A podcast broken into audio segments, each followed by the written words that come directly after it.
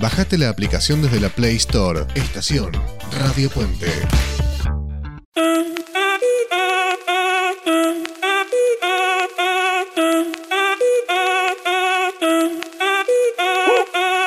Si el ritmo te lleva a mover la cabeza, ya empezamos como es. Mi música no discrimina a nadie, así que vamos a romper. Toda mi gente se mueve. Mira el ritmo como los Muy buenas tardes, bienvenidos a Italiatinos, el programa de radio para la comunidad latina en Italia y en Europa. Eh, espero que hayan pasado una hermosa semana, estamos dispuestos a comenzar el fin de semana desde este momento y para ello tengo un equipo hermoso. Victoria, muy buenas tardes, ¿cómo estás? Estoy fantástica acá por Dalmine. Primera semana de clases. Creo que la primera semana de clases para todas las madres del mundo mundial es igual que el listino, que los penarelli, que los libros, que las coberturas, que la mochila, que la lista, que eh, la cola para esperar los libros. Me encontré con una grata noticia, me encanta esto que hacía en Plaza Italia, cuando vivía en Buenos Aires, iba al secundario, eh, se venden los libros usados, te dan los nuevos y la gente ya tiene un hábito, por lo tanto los chicos cuidan bien sus libros de estudio porque después los entregan para que los puedan usar otros chicos a mitad de precio, ¿no? Así que me encantó, pero bueno, así, una semanita movidita. Gran idea. Vos sabés que nosotros tenemos una hija que está en tercer año, está en cuarto año en realidad pasó, y el año pasado cuando fuimos a comprar los libros, había dos o tres libros que eran bastante más caros que el resto. Y el señor dijo, no, no, quiero explicarles por qué, el de la librería. Porque estos libros son para tercero, cuarto y quinto año cosa que uno está acostumbrado todos los años a renovar, ¿no? Por eso son un poco más caros y nada más que eso. Y los libros te los entregan forrados con contact y con la etiqueta con el nombre y el curso de cada alumno. Flor, ¿cómo están las cosas por Moriñano? Hola Carlos, hola Vicky, hola equipo, hola gente de Italiatinos.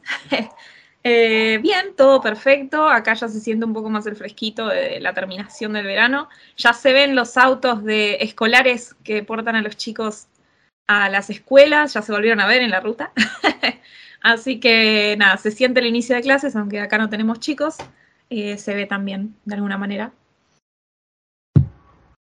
Este es el momento que tenemos para contar qué nos pasó en esta semana de distinto. ¿Alguno nos tiene algo para contar? Bueno, eh, con Fernando fuimos eh, y con todos los vecinos que siempre nos llevan muy amablemente y pasamos unos momentos hermosos. Eh, acá una localidad que está cerquita, a dos kilómetros, que se llama Monte Giberto, a la Festa de la Madonna de la Gracia. Es una fiesta de una virgen y se celebra de una manera espectacular. Obviamente primero eh, con una misa, pero después hicieron un espectáculo de fuegos artificiales en una localidad tan chiquita que no sé, tendrá 3.000 habitantes, no lo sé a ciencia cierta, pero más o menos 2.000, 3.000 habitantes una fiesta increíble de fuegos artificiales. Eh, después hicieron una fiesta donde trajeron un cómico, un presentador eh, famoso de televisión, porque fue mucha gente de, otros, de otras localidades ahí a verlo. Eh, así que se festejan estas cosas de una manera que nunca había visto. A lo sumo en Argentina había visto que se hace una misa, después se junta la gente de última, pero, pero me pareció una cosa muy impresionante que lo festejen así, algo religioso. Eh, impresionante y lindo también. Florencia, eh, Victoria, ¿han salido a pasear con Gabriel este fin de semana? Sí, siempre, pero este fin de semana tocó trabajo, pero trabajo paseo, porque qué, interesante es eh, que uno se va encontrando con cosas novedosas todo el tiempo, ¿no? Gabriel está trabajando en una casa de, de hamburguesas, hacía tiempo parcial, y esta casa de hamburguesas se presentaba en un castillo que estaba adaptado a distinta, a un acto gastronómico, digamos, ¿no? Y lo que por ahí podía ser como distintos carritos o food trucks, acá estaban organizados dentro del castillo en distintos sectores, eh, distintas casas con distintas comidas. Entre ellos, un restaurante que eran octava generación de después de los de las primeras dos generaciones de un restaurante con unas, un par de estrellas Michelin y todos tenían la posibilidad de degustar distintos platos, ¿no? Porque si bien había eh, mesas y sillas y demás, eran más bien cosas portátiles, tipo finger food. Eh, en esta casa de, hamburguesas en la que está Gabriel, hacían hicieron una panza de mayale, o sea, la panza del cerdo de, con cebollita salteada y mostaza, y entonces, listo, lo ensanguchaban. Y algo muy novedoso, para mí me parece todo novedoso, se compraba con anticipación la participación en el evento. Y uno podía comprar su participación, voy a decir números al azar porque no, no, no lo sé a ciencia cierta, por 10 euros, por 20 euros, por 50 euros. Cuando llegaba al local, es decir, esto ya estaba pago.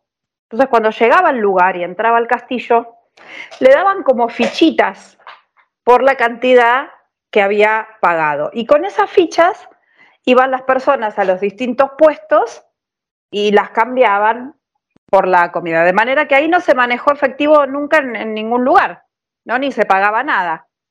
Bueno, me pareció bastante interesante, muy lindo desde la organización, temprano, ¿no? Eh, arrancó a las 7 de la tarde y nueve y media ya había comido todo el mundo y ya todo el mundo estaba listo para, para descansar.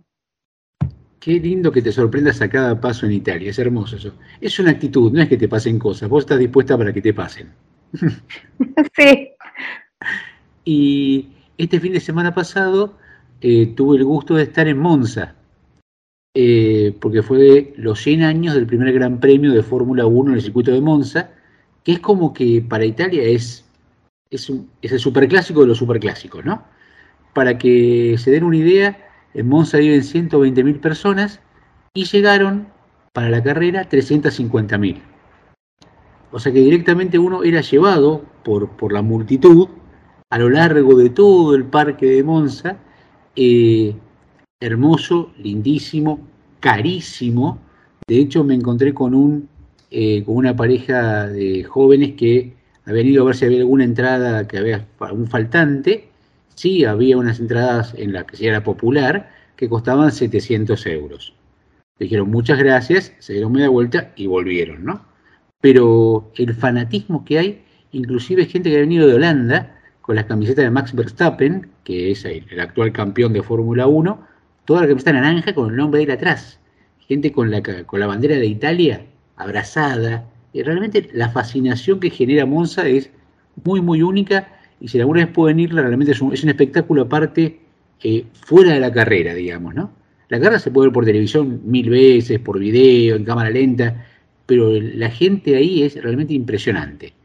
Bueno, comenzamos este, este, este momento hermoso. Estamos nosotros, pero siempre está ahí, pendiente con los remos, subiendo, bajando, equilibrando los ruidos, para que nos salgamos como si supiéramos. Aldo, muy buenas tardes, gracias por estar siempre al lado nuestro y para empezar, también esta parte del programa musical, le pedimos que para empezar bailando y con mucho ritmo nos ponga de Chino y Nacho, Niña Bonita.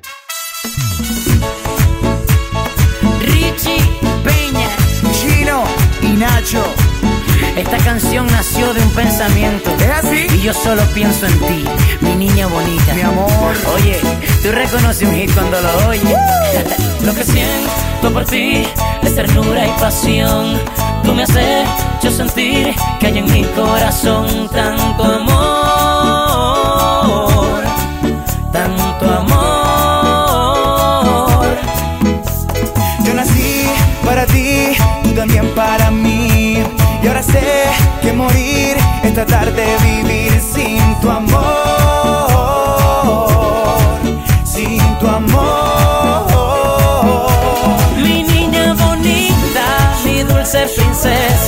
Me siento en las nubes cuando tú me besas y siento que vuelo más alto que el cielo.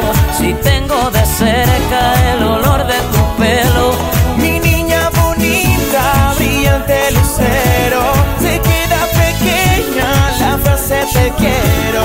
Por eso mis labios te dicen te amo. Cuando estamos juntos más nos enamoramos.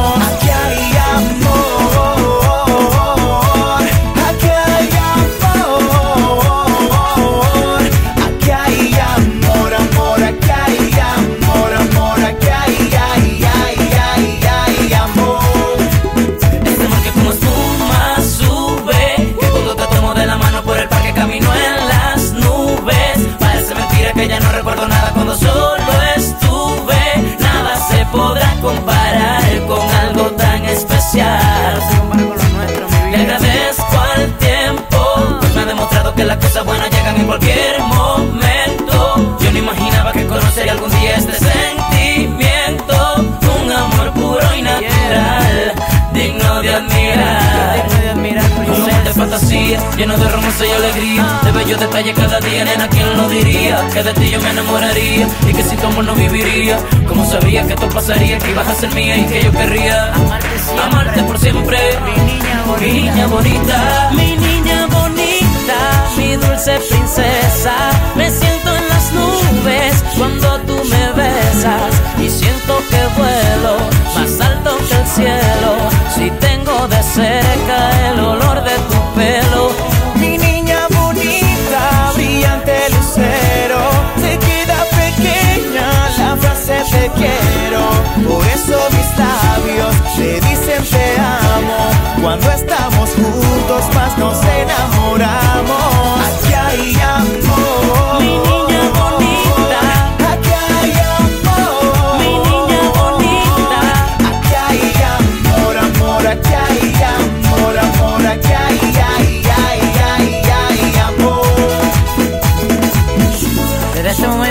no podrás sacar esta canción de tu cabeza. Chino y Nacho, Mi niña bonita, Richie Peña, tú y únicamente tú. mi niña bonita.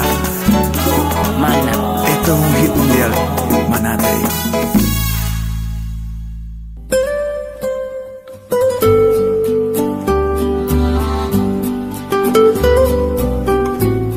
Y seguimos en Italiatinos. Y es el tiempo de las chicas. Pero antes de empezar, Emi, por favor, ¿podrías decirnos cuáles son las vías de contacto? Sí, por supuesto. Podéis comunicarnos a través de la email italiatinosradio.gmail.com o a través de WhatsApp más 39 34 63 05 96 21 o a través de Instagram arroba italiatinos. Muchas gracias, Emi. Chicas, es su tiempo. ¿Cómo están? Bien, yo bien. Y, Amy, te hago una pregunta. Que bueno, ¿cómo te fue hoy en la escuela, si fuiste? Me fue bien, hicimos clases de italiano y de matemática. Y, Valen, ¿vos cómo te fue en la escuela? Bastante, bastante, bastante bien en lo que sería algo bien. No ¿Y vos, entendí. Wanda? Muy, muy, muy, muy, muy, o sea, es mucho que bien, es, es lo que viene después que bien, maravilloso. Y lo que le decía maravilloso es maravilloso. No, es maravillísimo. Para Superman. Hoy, justo, hoy, hoy, hoy, hoy mismo, Hoy mismo, sí. Hoy mismísimo a la mañana, me desperté a las 6 de la mañana. Mis hermanos me despertaron a las 6 de la mañana y después me dijeron que vuelva a dormir porque yo todavía no me tengo que ir, porque yo me voy a las 8 y vuelvo a las... Espérate que no... A las 12. Por estas dos semanas voy a volver a las 12 y voy a salir a las 8, pero la próxima semana voy a salir a las 8 y voy a volver a las 2 de la tarde. No, a las 4 de la tarde. Que cambia, sí. Bueno, y yo, sé, hoy yo Hoy le abracé gané. a, a Margarita como loco porque es una de mis mejores amigas. Bien. Hoy me fui a la plaza con mi amiga hace unos 5 minutos y estuvimos hablando de la escuela, de cómo fue, porque ella estaba en quinto, entonces ella pasó de quinto a la secundaria y ahora está en primero de secundaria con mi hermana. Va, está en segundo de secundaria, pero bueno. y vos, Emi, decime, em, ¿te tocó con los, con los compañeros el año pasado o no? No entendí. Mira, este año que pasaste de curso, ¿te tocó con tus compañeros el año pasado? Sí que sí. Ah. ¿Por qué no? No, solamente te preguntaba, porque acá en España, en tercero, cambian los chicos de clase. No sé por qué hacen eso, ni tampoco sé en qué cabeza cabe, pero lo que sí sé es que lo hacen para nada. Ah, ok, eh, no. No, no, acá no se cambia. Bueno, en alguna escuela, capaz que en otra escuela sí, pero yo voy la escuela como una especie de privada y no. ¿Vos vas con uniforme a la escuela? Ah, como vas a una En privada. las escuelas no, no está permitido, o sea, no, no está, no está permitido, pero quien quiera no lo puede usar. Puede venirse como quiera a la escuela. Pero también También en la mía. ah, formal, vestido formal, porque si no, te ves que te, ves, te vestís de rockero para ir a la escuela, no, no, No, no me parece. la profe de matemática te, te la te, te la daría en la cabeza con la regla. Es verdad. Y díganme, ¿cuántos compañeros tienen ustedes dos en la clase? 19. Yo tengo Muy como- bien. yo tengo seguramente como esta tendremos que ser cuatro más yo cinco pero ahora también viene mi hermano a la escuela así que somos. En 19 y en mi clase de chicos somos 22. No, en mi clase somos 20 si me contamos a mí. Ah, En mi clase, sí, en contarme a mí, somos 19. Los compañeros que tengo son 19 y conmigo son más de 20. Pero a veces faltan algunos, claro. Y, Valen, sí. ¿vos en qué grado estás? Ahora mismo, de los mismísimos mismo, ahora estoy en tercero. Yo también. Y en mi... yo estoy en quinto ¿Cuántos años tenés? tengo 10 años Ah, no, seguro que tiene como 14, ya está. 10 años. Ah, bueno. ¿Naciste en 2011? ¿2012? sí Ah, yo nací en 2013. Yo en 2014. ¿Qué? En 2014. ¿Vos cuántos años tenés? 8. Estamos en, es- estamos en escalerita. Valen nueve años. Yo, nue- ocho, nueve y diez. la fortuna el destino el, el destino El destino. No, el destino no. No es el destino. El destino es cuando te dicen algo que es lo que te va a pasar. Como el futuro, algo así. No sé qué pepinos es. Entonces, Bueno, a ¿por ver. qué nos explicas? Para, porque me quiero ser la inteligente, punto. Pero, a ver, que me quiero hacer la inteligente y en realidad no sé cuánto es uno más uno. Bueno, sí, uno más uno es dos. Dos. ¿Y sabes cuánto es 40 más 10? 51. ¿En qué mundo vivís?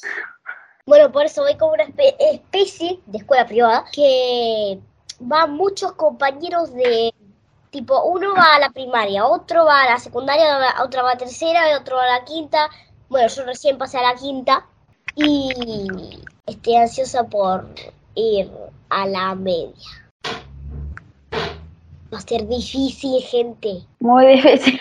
Usted entre dos años más o menos hace la media. Entre unos En- yo en realidad en uno... en- el próximo año tendría que ir en quinto, pero estoy en tercero porque me atrasaron dos años cuando vine. ¿Cómo? ¿Por qué? No lo sé. Ah, no, seguro que repetiste curso porque no sabes cuánto es 10 más 10. Eso seguro. Es 20. ¿Y 1400 multiplicado por 1000? Ah, no, eso no lo sabes acá. Te falta ir a la escuela vos. ¿Eso es una buena respuesta? Un billón cuatrocientos cuarenta mil. Un lo sabe. Ni vos lo sabés. ¿Cuánto es? Entonces, a ver, Emi, a ver si vos sos tan inteligente como decís que sos. 1000 multiplicado por 2478.000, ¿cuánto es? Yo no digo ser inteligente, por eso. Valen. ¿Qué? Esa cuenta, esa suma, esa cuenta no se puede hacer. ¿Cómo que no se puede hacer? Y no podés multi, no hay un número que sea mil, mil, mil, mil, dos mil, cuatro mil. A ver, agarra una hoja de papel que te voy a enseñar a contar. Es verdad. 1 más 1, 2. 2 más 2, 4. 4 más 5, 5. 6 más 6. Ay. 5 más 5, 10. 6 más 6, 12. 7 más 7, 14. 8 más 8, 16. Así. Así tienes que sumar. Ah, no se Así. puede, no se puede multiplicar. No hay ningún número que sea 1440, 1600, porque no existe un número que tenga dos veces mil. Tendrá que ser un billón mil seiscientos. Sí existe. Ay, bueno, ¿vos qué te vas a poner? ¿De maestra o qué? Sí, me parece que, que vos sois grande. Tal vez que podría ser maestra, podría ser vos. Maestra. No, Sí, no, sí, yo quiero trabajar de peluquera. sí, de peluquera. ¿Cómo vas a ser vos peluquera si tenés más despeinada que no sé? Está más despeinada vos que mi gato. Ojo con la Vale. ¿Y vos, Temi, qué querés ser de grande? ¿Qué sé yo? Eh, Espérate que nos pasamos de tema. Estamos hablando de qué queremos ser grande y estamos hablando de, de la escuela. No, pero espérate que me diga. Bueno. Seguro que quieres ser peluquera. No, eso capaz que peluquera no. Capaz otra cosa. Maestra. psicóloga, Psicóloga. Sí, espérate que voy ahí, me siento en un lugar a esperar que alguien me diga sus preocupaciones. Quédate con tus preocupaciones, a mí que me importa. lo que pasa es que nos pasamos del tema. Pero no importa. Bueno, a ver, ¿en ¿cuántos años tienes mía, ¿Cuál es tu ¿Cuántos años? con el pasado del tema? A ver. Que hoy vamos a hablar de una cosa y estamos hablando de otra. Como nos pasa siempre, no es nada de casualidad. sí, Chicas, muchísimas gracias por esta charla alocada, realmente sí, porque saltamos de un tema a otro, de un tema a otro y después a otro más. Pero lo cierto es que hoy es el primer día de clases y para cerrar este bloque le vamos a pedir a Aldo, a nuestro operador transoceánico, que nos ponga un tema justamente relativo al día de hoy, que se llama Primo giorno de scuola de Mauro Pasarela.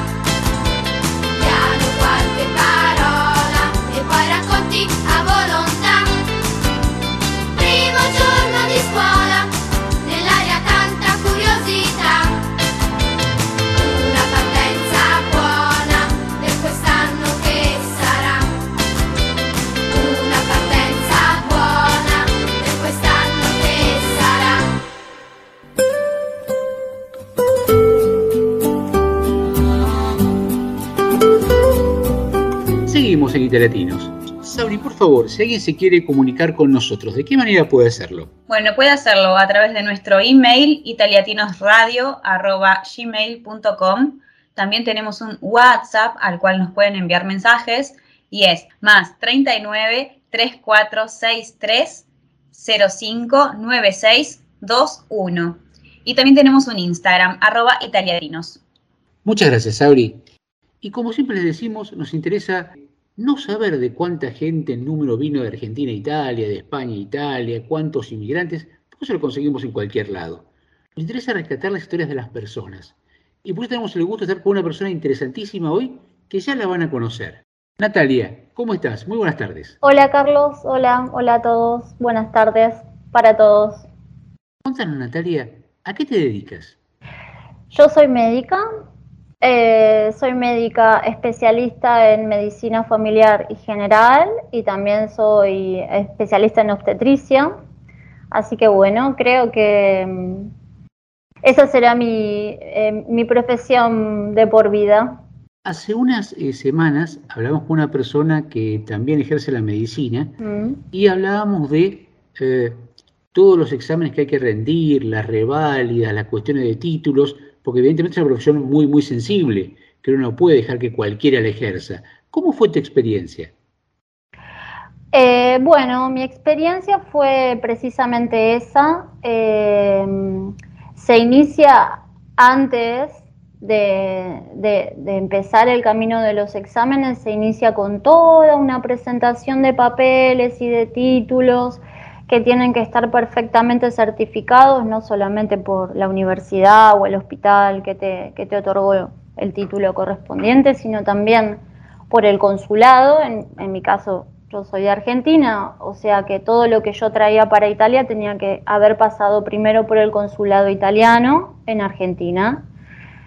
Eh, una vez que pasa un largo tiempo, yo diría casi un año, eh, uno recibe una respuesta del Ministerio de Salud, en este caso italiano, ya estamos en Italia para, para este punto, y el Ministerio de Salud te dice, digamos como para ponerlo en un, término si- simple, te dice, bueno, sí, usted eh, es médico, todo está verificado, pero debe someterse a ciertos exámenes, no solamente, digamos, en lo que respecta al conocimiento, sino también a la lengua, porque claramente la lengua es una gran barrera, es, es una barrera altísima, no solamente porque, bueno, claramente cualquiera de nosotros sabe que estoy en un país donde no se habla el español, debo saber hablar italiano, pero fundamentalmente el italiano médico sirve para comunicarme no solo con los pacientes, sino también con otros colegas,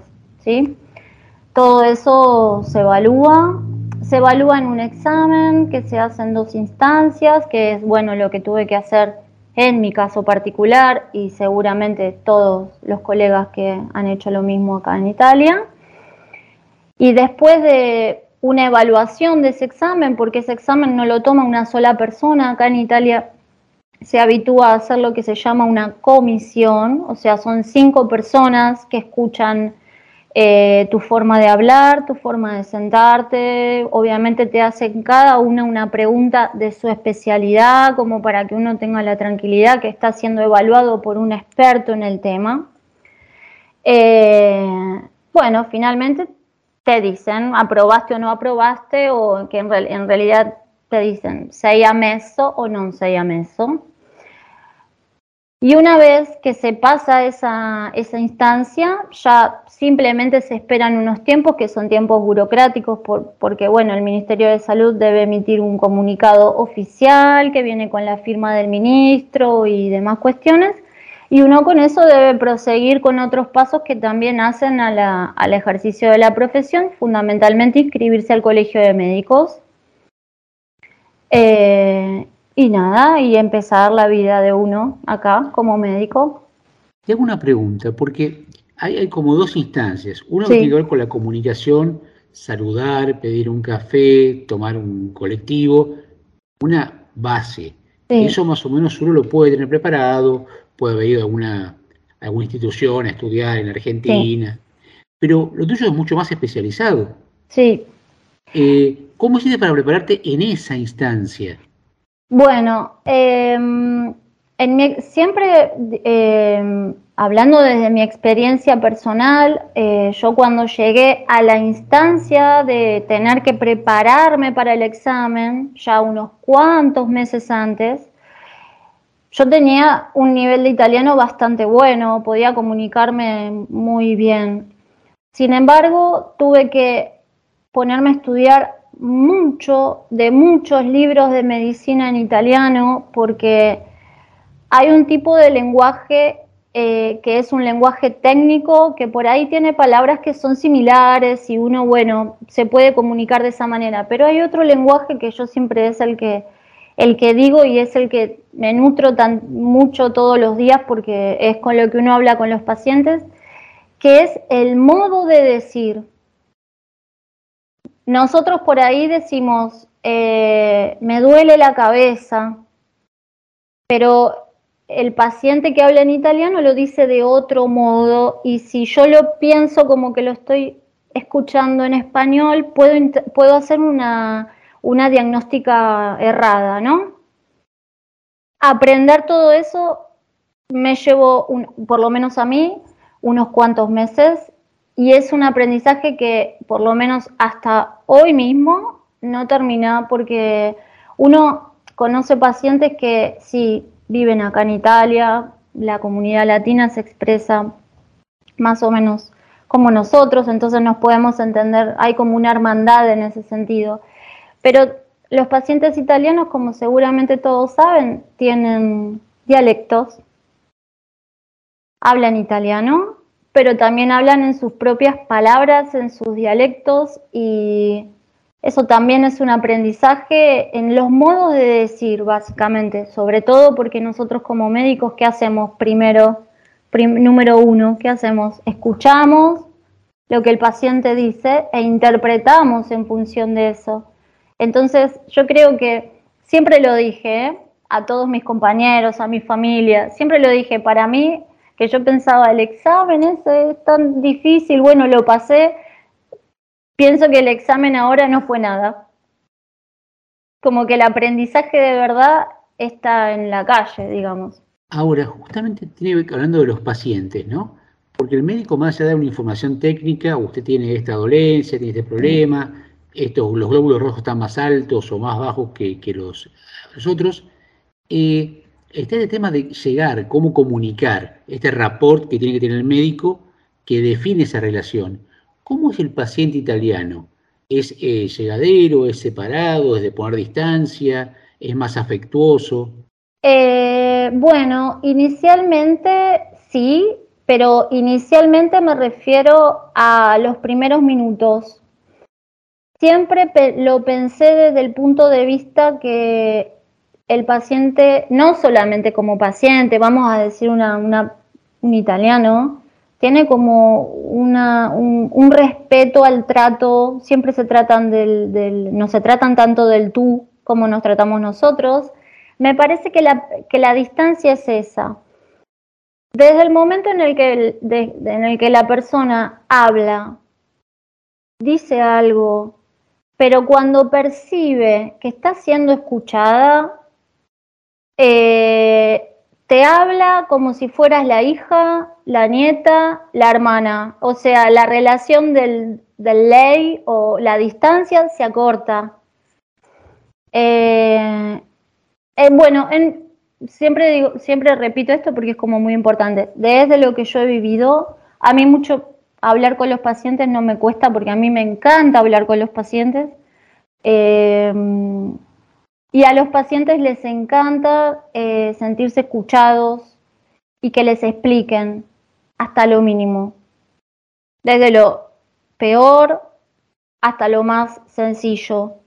Eh, me parece que la consulta médica mm, revalor- revaloriza eh, lo que el paciente trae como importante.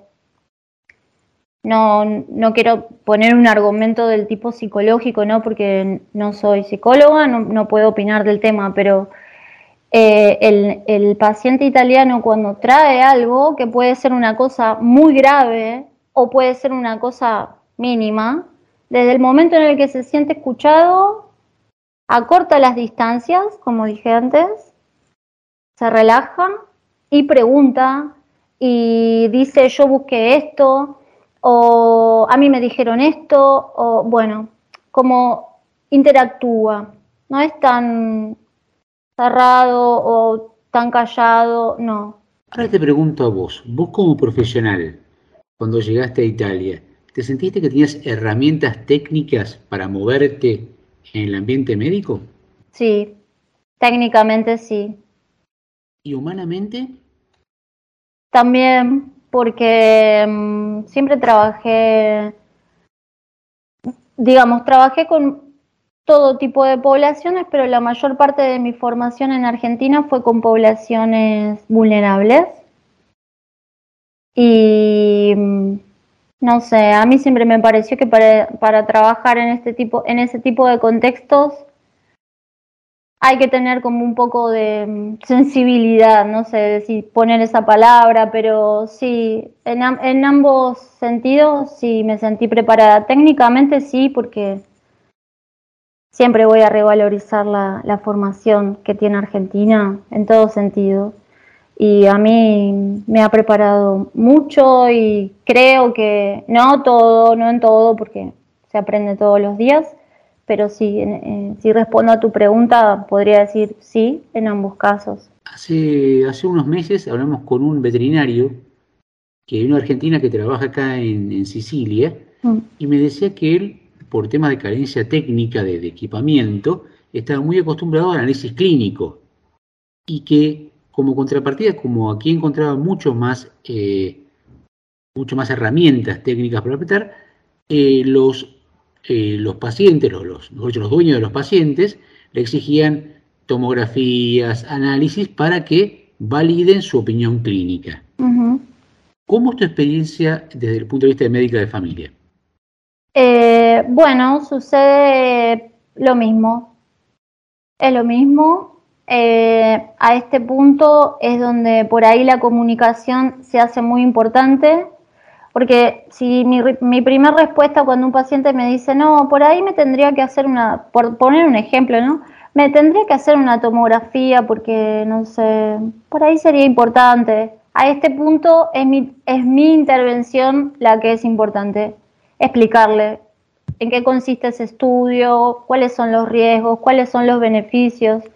Esto es lo que se llama una toma de decisiones compartidas y decir, verdaderamente usted, después de todo lo que le expliqué, cree que es necesario hacer esto. Eh, la mayoría de los pacientes, cuando pide algún estudio que no, que no tiene un fundamento, ciertamente, eh, no, como que dicen, no, sí, doctoresa o doctora, sí, es verdad, por ahí no. Hay otros que no, eh, que dicen, no, yo igualmente, yo entiendo todo, gracias por la explicación, pero yo me lo quiero hacer igual.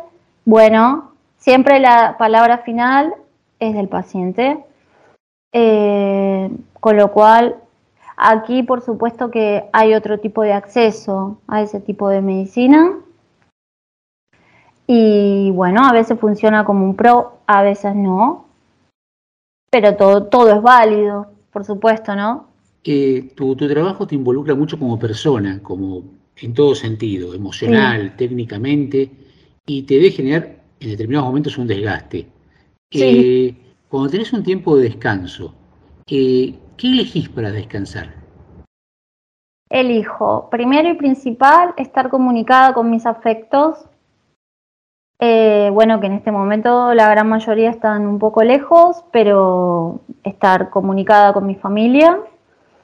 Eh, eso como primer medida. Y en segunda, en segunda, en segundo puesto, en segundo lugar, salir, tomar contacto con lo que tengo aquí alrededor, que sigue siendo nuevo para mí, sigue siendo desconocido y que, qué me sucede a mí con todo eso. Yo conozco el ambiente de dónde vienen mis pacientes, porque en definitiva uno, por más de que quiera desatarse un día, de decir, no, hoy me tomo un día entero de descanso, nunca puede, porque siempre está pensando en algo. Eh, y yo me relajo de esa manera, sí. Eh, camino, de repente recorro poblaciones que están un poquito alejadas del sistema de salud, veo cómo viven, Eh, converso con la gente longeva, me encanta. Conocer cómo vivían, qué comían, eh, no sé, cómo está constituida su familia, hacer ese tipo de experiencias personales que después al otro día yo tengo un paciente que viene de tal lugar y me ayuda a entender el origen de su enfermedad y lo, quizás lo puedo ayudar un poco mejor, ¿no? Pero esto no es algo que empecé a implementar acá en Italia, lo, lo, lo, lo adopté como un estilo un poco de vida también, para estar tranquila. Eh, vos estás en pleno Piamonte, y Piamonte Sí. tiene una, una característica que tiene una gastronomía espectacular, ¿no? Sí. Eh, pero te pregunto no desde el punto de vista de tus gustos, sino eh, cómo ves la alimentación de la gente. Bueno, bastante buena, bastante buena. Mm, de repente sería una pregunta un poco genérica, tendría que dividirla por grupos de edad. Veo gente, la gente más grande, por ahí la más longeva, como decía antes. Tiene una alimentación que, no sé, a mi punto de vista es como fantástica, porque comen pocas cosas procesadas. Siembran, eh, toman agua. Toman agua no es un no es un cliché, sino en el sentido de decir, toman agua, porque ellos dicen, si yo tengo sed, ¿para qué voy a tomar otra cosa? Voy a tomar agua. Viven a ese ritmo. Eh, sin embargo, por ahí sí, la- las, las generaciones más jóvenes tienen un poco más de acceso a otro tipo de alimentación, un poco más eh, preparada, un poco más como sintética, ¿no? Un poco otro tipo de comida. No se toman su tiempo tanto para cocinar y esas cosas tampoco lo tienen, ¿no? Vivimos así un poquito acelerados. Eh, pero bueno, en general, en un global, como para decir, bueno, a ver, entre lo bueno y lo malo y lo más o menos, como es, yo lo veo bastante, bastante bien. Y del tiempo que llevas en Italia, ¿qué, qué costumbres italianas te han pegado y te gustan que te hayan pegado?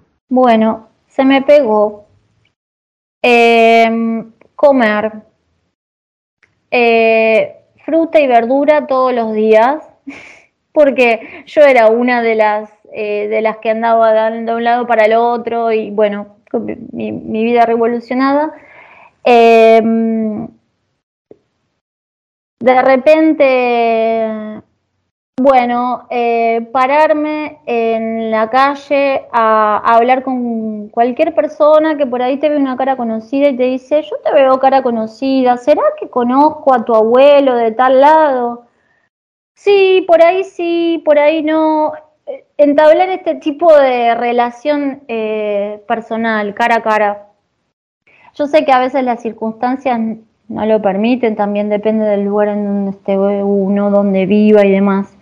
Por lo menos donde estoy yo, que es un lugar eh, muy cerca, muy cerca del centro, pero todavía dentro de lo que es la zona, entre comillas, rural, eh, se, se estila mucho eso de saludar al vecino, de conocer a uno en la calle y hablar y esa costumbre así que yo no la tenía tanto, se me pegó porque cada vez que salgo cinco minutos vuelvo a la hora porque me quedé hablando con alguno.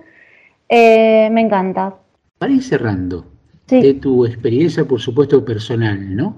Eh, ¿Cómo describirías a las familias italianas que tenés como pacientes? Grandes, unidas, siempre en comunicación.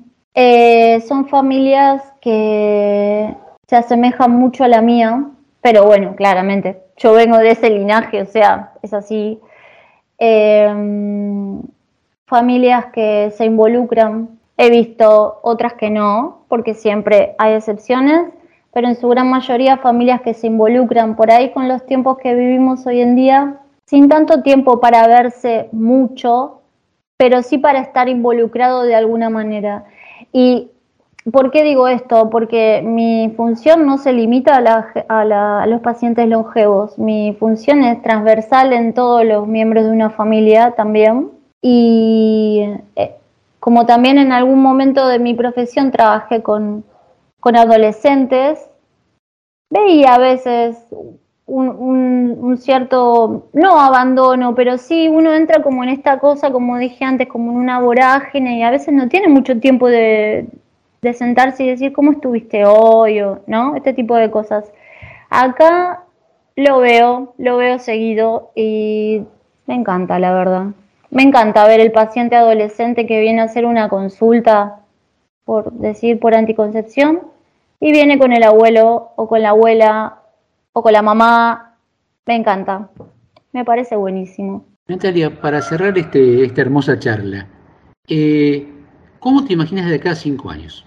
Bueno, me imagino, eh, seguramente más eh, establecida desde lo profesional, porque en este momento, bueno, sí, si bien hace un par de años ya que ejerzo la medicina, pero siempre estoy en búsqueda de otras cosas, entonces ahora estoy acá aprendiendo cosas nuevas. Creo que, en- que con cinco años tengo que haber aprendido un poco eh, y supongo que trabajando de lo mío porque me encanta. Natalia, muchísimas, muchísimas gracias por esta charla y por lo que haces. Porque realmente lo que haces tiene que ver lo que has estudiado, pero lo que sos como persona. Y eso se deja traducir a través de tus palabras. Muchas Eh, gracias. Gracias a vos. Y para cerrar este bloque le vamos a pedir a Aldo, nuestro operador, si por favor nos puede poner un tema que por ahí tiene que ver con lo que acabamos de hablar. De Abel Pintos y los Palmeras, Camina.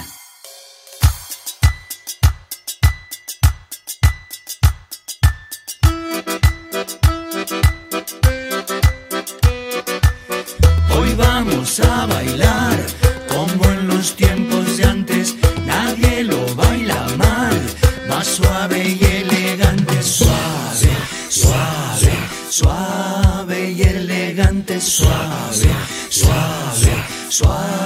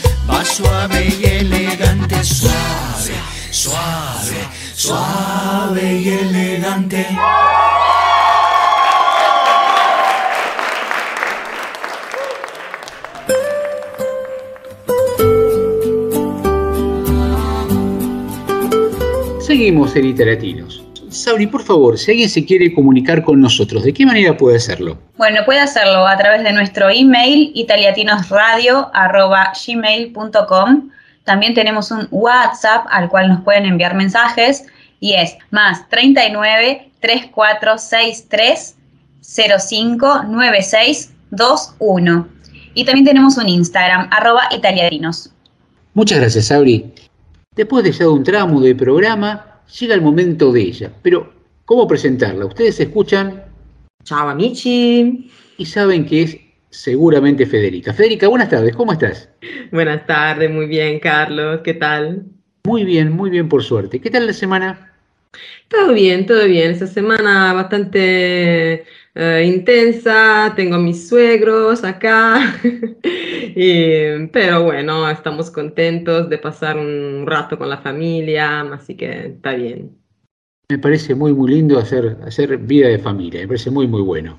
Y contanos, eh, ¿qué temas nos traes hoy para, para ayudarnos? Bueno, hoy quiero hablarle de un tema muy, muy importante que muchas personas me preguntaron, que son las elecciones italianas, que ahora, como saben, el próximo 25 de septiembre eh, los ciudadanos italianos deberán elegir a sus representantes en el Parlamento italiano. Entonces, también, por supuesto, eh, los descendientes que están inscritos en el aire en toda, en toda Sudamérica, en su mayoría recibieron ya el sobre con todo el material electoral para poder ej- ejercer su voto hasta el 22. Entonces, si estás en el extranjero hasta el 22 de septiembre, en Italia es el 25. Eh, y entonces muchos me están preguntando, pero Fede, yo no sé cómo se vota, no sé cómo funciona, quiénes son los partidos, etcétera, etcétera. Así que quiero dar, digamos, una- un- unos datos generales para saber por lo menos cómo votar y quiénes son los principales candidatos.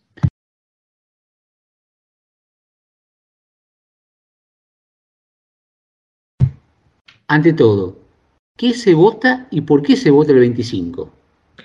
El 25 se vota porque, no sé si ya saben todo lo que pasó en los últimos meses, en, eh, durante el mes de junio cayó el gobierno italiano porque básicamente eso puede pasar cuando hay, eh, básicamente no se consigue la mayoría en el Parlamento, es decir, que no todos de acuerdo con tener el presidente del gobierno que estaba en ese momento, entonces votaron contra, la mayoría votó contra el presidente y por esa razón ahora necesitamos elegir un nuevo parlamento. No vamos a elegir, muy importante que eso este, quede claro, que nosotros no podemos elegir directamente el presidente del gobierno. Nosotros solo votamos para elegir los partidos que estarán en el Parlamento. Y luego ellos, digamos, los políticos que vamos a elegir, se encargarán de elegir el presidente del gobierno.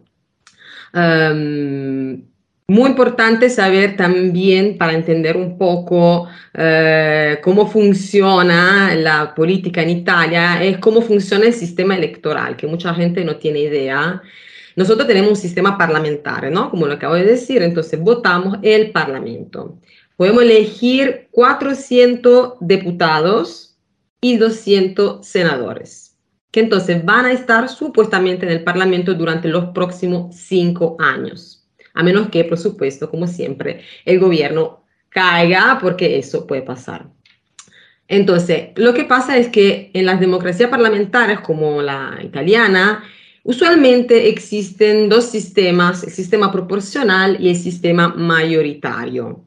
Eh, ¿Qué cambia? El sistema proporcional, proporcionale, lo dice la palabra misma, de manera proporcional, es decir, que cuando si un partido recibe el 30% de los votos, automáticamente vas a- va, va a tener 30 seggi, se llaman en italiano. Seggio significa básicamente silla, nosotros en italiano dec- decimos sedia, pero seggio es la sedia reservada a las autoridades, ¿no? Entonces, un sistema proporcional parece supuestamente perfecto, democrático, refleja la voluntad del pueblo, pero lo que pasa es que se presentan muchísimos partidos. Y entonces formar una mayoría, una mayoranza para gobernar es básicamente imposible porque hay que poner de acuerdo demasiadas cabezas. Luego tenemos el sistema mayoritario, existe el sistema mayoritario, mayoritario, que en cambio garantiza uniformidad, estabilidad, pero es menos representante. Cos- ¿Qué pasa? Que si divide Italia en 100, eh, se llaman collegi, collegi uninominali, que serían distritos, digamos, uninominales, y cada colegio corresponde a una silla del Parlamento. Para conquistar esa silla, cada partido nomina su candidato. ¿Y quién gana? Aquí gana solo quien recibe aunque un solo voto más. Entonces, los demás, ¿dónde van? A ningún lado. Entonces, es como si ganas al 100%. ¿Por qué? ¿Qué pasa? Que básicamente, eh, si tú tienes tres partidos, uno consigue el 40% de los votos y los demás dos, 30 y 30, en el sistema mayoritario, el que va a estar en el Parlamento es el que consiguió 40%. No importa si el 60% pierde, ¿vale? Esto es el sistema mayoritario. Entonces, en un sistema mayoritario, por supuesto, conviene hacer coaliciones entre más partidos, ¿no? Para alcanzar un porcentaje más alto que los demás. En Italia, entonces, ¿qué tenemos? ¿El sistema proporcional o el sistema mayoritario? Tenemos un mix, un mixto, una mezcla de los dos. Como tienen pro y contra, eh, existe esta ley que se llama ley Rosellatum, que entonces dice que el 61% dei seggi se, eh, se vota con el sistema proporcional, el 37% con el sistema, 37% con el sistema mayoritario. Y el 2% es el voto por correspondencia de los ciudadanos en el extranjero. Ahora, vos recién decías, hablabas de números, que está muy bien, pero cuando hacen coaliciones para conseguir más votos, se supone que tienen que tener coincidencias de criterios, ideológicas, de pareceres, de proyectos.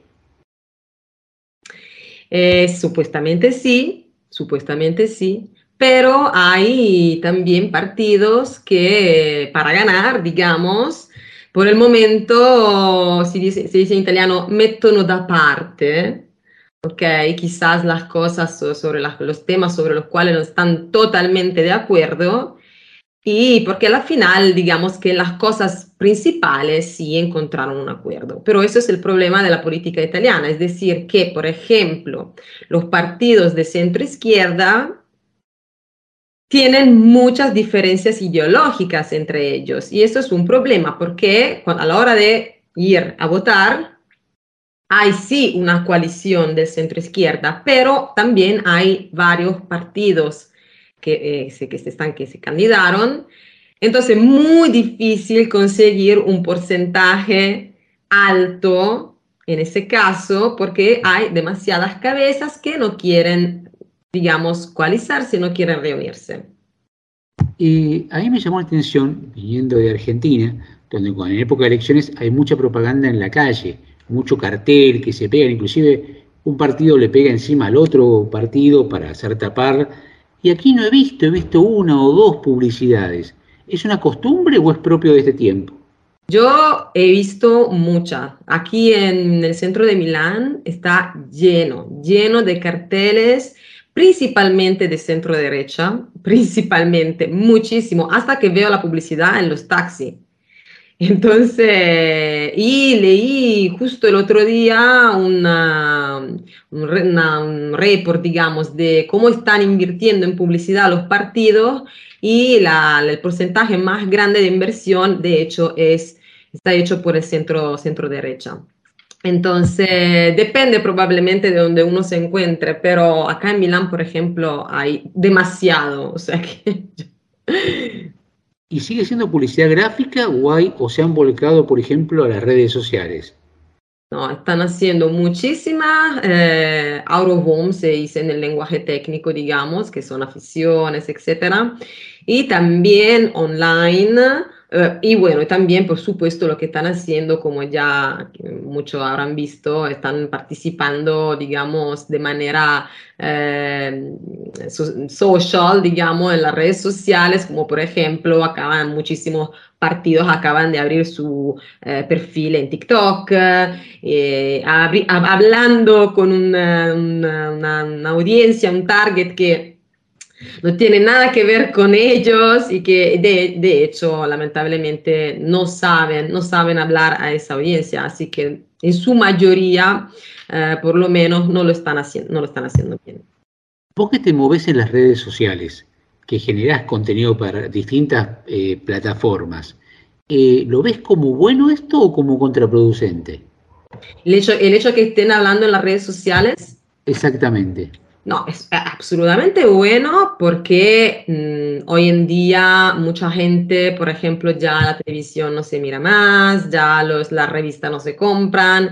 Entonces, digamos que eh, si, si quieres alcanzar sobre todo una audiencia un poco más joven, es indispensable estar en las redes sociales. El tema es hacerlo bien, comunicar lo que tú quieres hacer para esa audiencia, porque si tú te presentas como hizo, eh, por ejemplo, Berlusconi, sin hacer nombres, diciendo, ustedes en TikTok son muy jóvenes. O sea, tú te presentas a una audiencia y le dices quiénes son ellos en vez de decir quién eres tú y qué puede hacer para ellos. Eso es lo que deberían hacer. Entonces, bueno, es todo una hora, están todos hablando de ese tema, es todo muy, muy complicado. Pero muy importante, eh, otra cosa que les quiero decir, cómo votar, porque es muy fácil eh, equivocarse y, y que entonces su eh, voto sea, como se dice en italiano, nulo, o sea, que no sea, que no esté válido. Lo que pasa es que ustedes recibirán dos, en italiano se dice schede, dos boletas, puede ser, papel, ok, de color diferente. Una para la Cámara de los Diputados y otra para el Senado. Entonces hay que votar para las dos. ¿Qué pasa? Que en cada boleta van a haber varios recuadros que son uno para cada una de las coaliciones, cada una con sus partidos, todos juntos. Ah, primera cosa que tienen que hacer entonces es buscar para quienes quieren votar, o sea, buscar la coalición donde están los partidos para los cuales quieren votar. Encima del, de ese recuadro van a encontrar el nombre del candidato principal de la coalición. Exactamente, ahí tienen que poner su X, o sea, en el nombre del candidato principal encima de la coalición. Pueden poner su X, em, en el- como les acabo de decir, en el candidato principal de la coalición y también si quieren, pero no es obligatorio, pueden poner una segunda X en el símbolo de uno de los partidos que hacen parte de esa misma coalición, por si prefieren uno en particular para enviar, digamos, más candidatos del partido que preferimos, ¿ok? Pero eso no es obligatorio. O también, tercera opción, puedes poner solo una X en el partido, en el símbolo del partido, sin poner la X en el nombre, digamos, del candidato principal de la coalición. Igual, en automático, el voto irá también a esa coalición. Lo que es muy importante que sepan es que no pueden poner, no pueden votar poniendo una X en el candidato de la coalición y la segunda X en un partido de otra coalición. En ese caso, se dice el voto disjunto, ok, separado, digamos, se puede traducir. No está permitido, no está permitido votar para, para coaliciones diferentes en la misma boleta. Entonces el voto es nulo, es decir, que no, con, nada, no se va a contar. Eh, entonces, el segundo voto hay que ponerlo básicamente en el mismo recuadro. Tampoco pueden poner la X en uno de los nombres que están al lado del símbolo del partido, incluido en la coalición. Entonces, porque nosotros no podemos decidir quiénes preferimos dentro del partido, dentro de cada partido. Entonces, no podemos poner una X ahí en el nombre. Si la vamos a poner, voto nulo, anulato. Entonces, o el nombre del candidato principal de la coalición o el símbolo del partido o las dos cosas juntas. Ahora, ¿cuáles son las coaliciones? Para tener un poquito una idea. Es claro que yo no puedo ahora, digamos, en 10 minutos contarle todos los programas de todos los partidos. O sea, el tema es muy, muy vasto. Pero le quiero dejar unos consejos, unos tips para que luego decidan eh, según sus principios, etc. Las coaliciones son la coalición de centro izquierda. En esta coalición tenemos los partidos que son el PD, el Partido Democrático. Tenemos Más Europa, Alianza Verdi di Sinistra, sinistra significa izquierda, e Impegno Cívico. En general, digamos que su programa, este, esta coalición se enfoca en el ecologismo, se enfoca en los Jus Scholae, que sería la ciudadanía, conseguir la ciudadanía también a través de la escolarización, o sea, que los niños que van a la escuela por al menos cinco años, hijos de extranjeros, van a conseguir la ciudadanía. La defensa de derechos LGBT, legalización de cannabis y eutanasia, introducción de una mensualidad extra a fin de año para los trabajadores y un tema muy importante, el salario mínimo legal. Eso era centro izquierda. Luego tenemos la centro derecha, con los partidos como Forza Italia de Berlusconi, Fratelli d'Italia con Meloni e Lega con Salvini. Para esa coalición, en el programa los temas principales son la lucha contra la inmigración. Entonces, eso es muy importante, porque si ustedes quieren migrar a Italia, por supuesto, no le conviene que la centro derecha gobierne este país. Luego, también tienen la revisión del reddito de cittadinanza, que bueno, es un sistema de asignaciones familiares la propuesta de elección directa del presidente eh, y la reducción de la presión fiscal para quienes, para los más ricos. Luego tenemos otro partido que no tiene una coalición, es un partido solo, que es el Movimiento 5 Stelle, que es el principal responsable de la caída, de la caída del gobierno anterior. Y bueno, ellos... Eh, en el programa principalmente tienen eh, la ayuda a las empresas para afrontar el encarecimiento energético, eso es bueno, salario mínimo también, eh, los use scolae, lo que le acabo de decir, eh, y también la, la, defensa de los derechos LGBT. Por último, tenemos Calenda, Accione e Italia Viva, que es otra coalición de centro-izquierda, pero un poco diferente de la, que, de la que incluye el PD. Acá tenemos en el programa el desarrollo nuclear para reducir la dependencia energética italiana, salario mínimo también, elección directa del primer ministro eh, y limitación al reddito di cittadinanza. Um, una cosa muy importante que, para los que no viven en Italia y que entonces van a votar um, en América Latina es que en la circunscripción estero se llama, los candidatos difieren un poco de los disponibles en Italia, así que no van a encontrar exactamente los mismos nombres, ¿no? Uh, algunos son ramas regionales de grandes partidos de Italia, mientras también otro, hay otros que son agrupaciones creadas específicamente para la representación americana en Italia. Te pregunto, para los residentes en Italia, ¿todos van a votar el 25? Sí, todos tenemos que ir a votar. ¿Y en qué lugar se vota? Esa es una muy buena pregunta, Carlos. Nosotros básicamente para votar en Italia tenemos, necesitamos la tessera electoral, se llama, que es una tarjeta que se pide en la Secretaría Electoral de tu común. Muchas, por ejemplo, abren el mismo día de la elección para permitir a todos de, de votar. Eh, y se vota en el centro electoral que corresponda a tu residencia la, la, la, dirección de, de, donde vas a votar la vas a encontrar directamente luego en la tercera electoral. Para finalizar, eh, ¿en qué momento se conocen los resultados de la votación? Ah, bueno, el resultado usualmente mm, ya el día después se puede tener una idea bastante clara. Yo creo que en un par de días, eh, en un par de días vamos a saber, vamos a saber quién, eh, quién va a ganar. Ya en realidad las encuestas eh, están hablando eh, de una eh, victoria del centro derecha porque, como les acabo de decir, el centro derecha tiene una coalición muy grande de partidos. Entonces, a pesar de que la mayoría de la gente quizás vote el centro izquierda, lamentablemente ganan las coaliciones más grandes.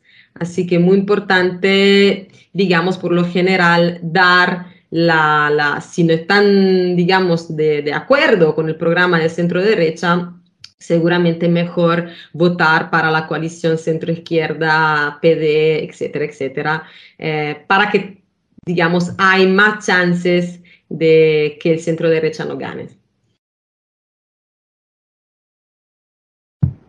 Muchísimas, muchísimas, muchísimas gracias, Federica. Tenemos todo un panorama de lo que es la- las elecciones del próximo 25. Y como vos sabés, siempre para terminar estos bloques, le pedimos a Aldo, nuestro operador, si por favor nos puede poner un temazo.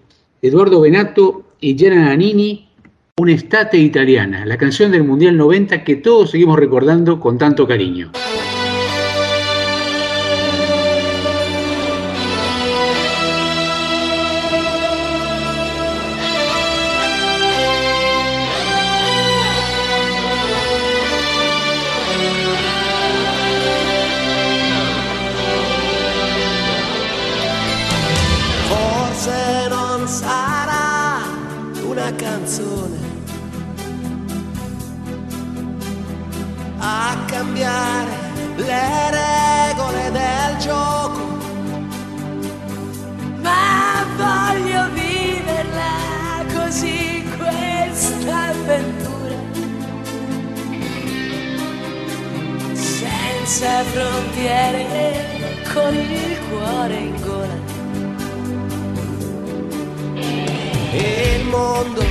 In una giostra di colori.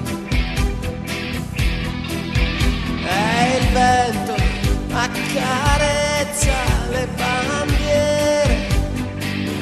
Arriva un brivido e ti trascina via. E sciogli in un abbraccio la follia.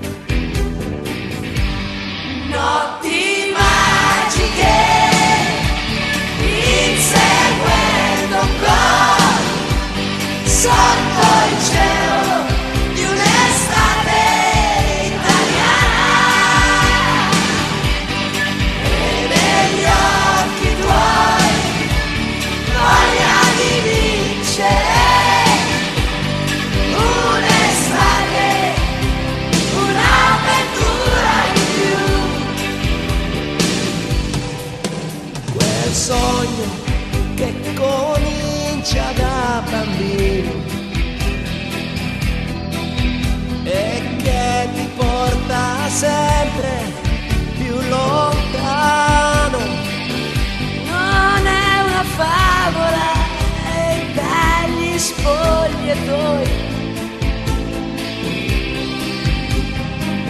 escono i ragazzi e siamo noi.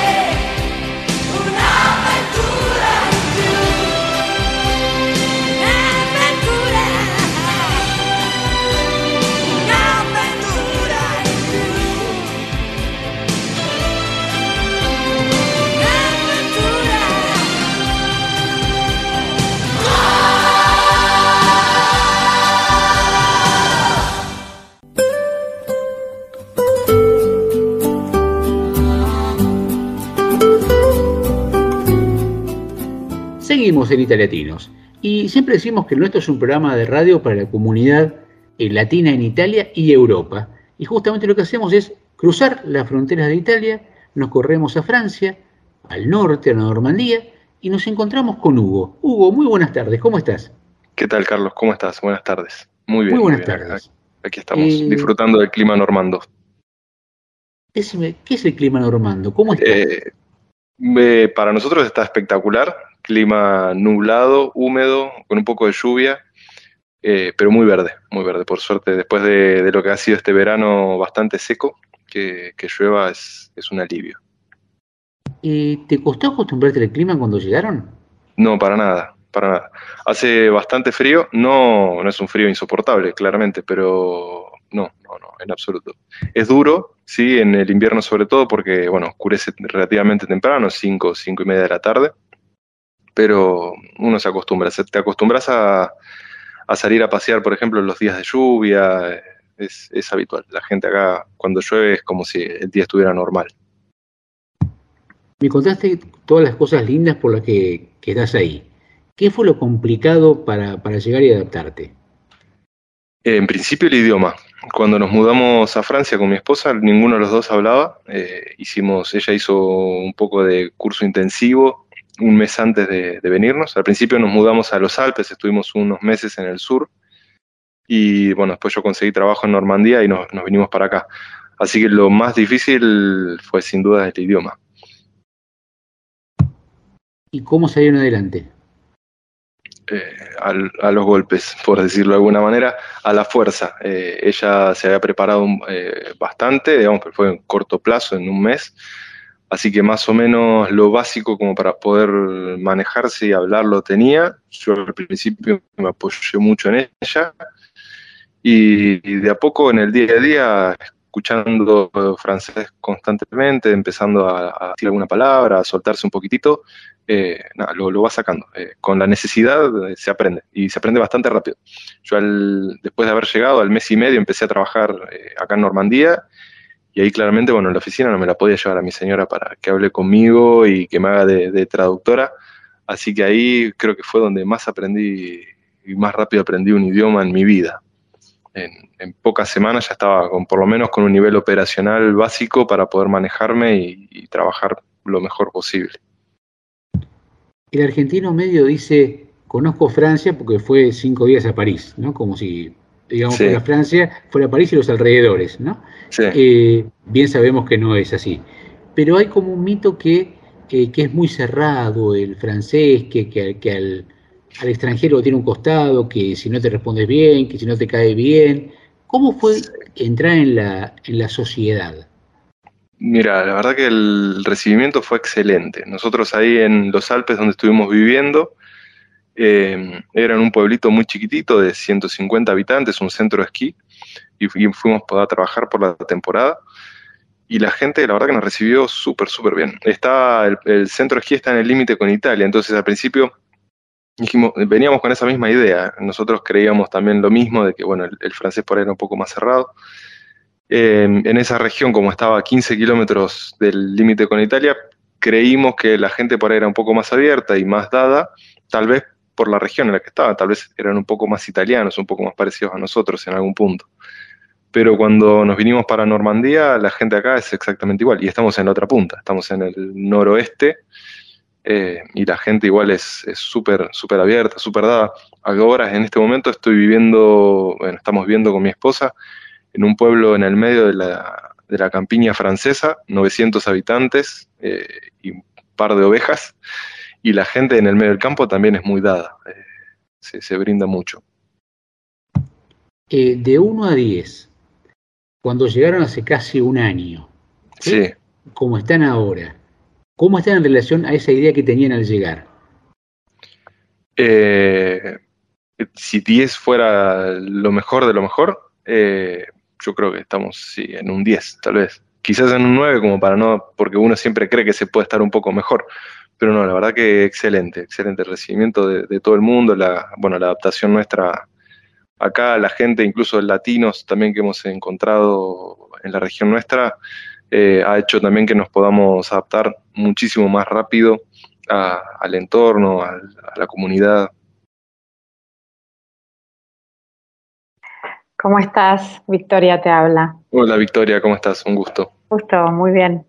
Quería preguntarte qué, qué fueron buscando y, y, si- y qué quieren encontrar en el futuro ahí, porque uno cuando se muda espera tener un futuro distinto por ahí que en el lugar donde está viviendo, ¿no? ¿Cuáles fueron sus ideas, sus motivaciones? Bien, es una, es una buena pregunta. Mira, en principio fueron varias motivaciones. Eh, yo desde hace varios años que cuando empecé la, la carrera, eh, yo soy ingeniero acústico, eh, tenía la idea en mente de por ahí hacer una experiencia afuera, como para conocer, explorar cómo se vive en, en otros países, cómo es la experiencia de, de vivir en otro lugar y sobre todo de trabajar en otro lugar, en mi área. Eh, así que desde el vamos había una idea a priori de, de buscar alguna oportunidad fuera, aunque sea temporal, o algún estudio, algún trabajo o algo así. Después, a medida que, bueno, nuestro país lamentablemente ha ido creciendo la crisis económica, los problemas y demás, como para poder proyectar, eh, se, se empezaron a sumar otras, otras cuestiones, desde la seguridad, desde la, la posibilidad de decir, bueno, yo estoy acá y en cinco años quiero estar en otro lado, quiero poder proyectar, trazar un camino y saber que lo voy a poder realizar o tener cierta certeza de poder realizarlo. Eh, eso lamentablemente desde lo particular ya no lo veíamos tanto en Argentina. Entonces dijimos, bueno, vamos a, buscar otras oportunidades afuera. Nosotros nos vinimos a Francia en el 2020, noviembre de 2020, en el medio del, del COVID, en el medio de la pandemia. En ese momento estábamos viviendo en otra provincia. eh, nosotros no somos de, Córdoba, estábamos viviendo en Córdoba y toda nuestra familia estaba en provincia de Buenos Aires. Entonces estábamos ya hacía casi un año que no los veíamos, eh, medianamente aislados, salvo amigos que teníamos allá en, Córdoba.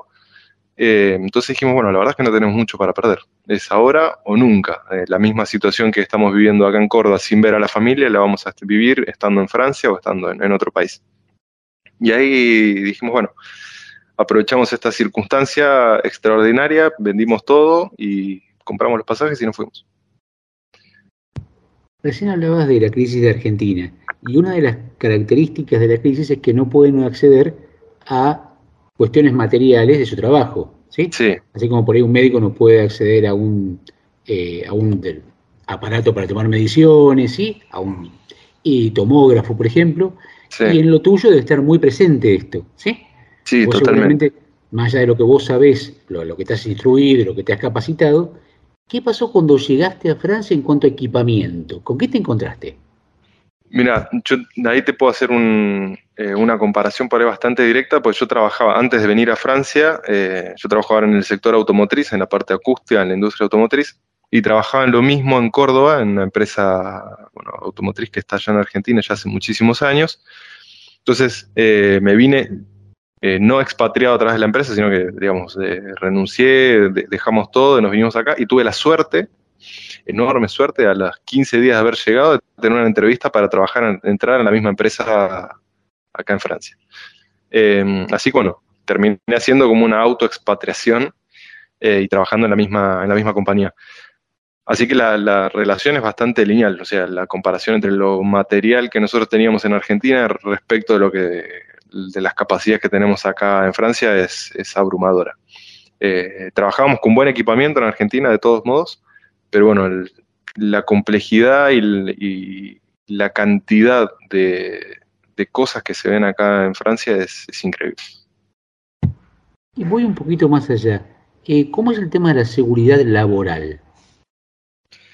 Bien, eh, acá tenés por lo menos dos o tres tipos de contratos diferentes, los contratos temporales de, de- por temporada, contratos de, duración determinada, los, llamados CDD, y contratos de duración indeterminada, que son los CDI. Son los de duración indeterminada, son los mejores, es el contrato planta permanente.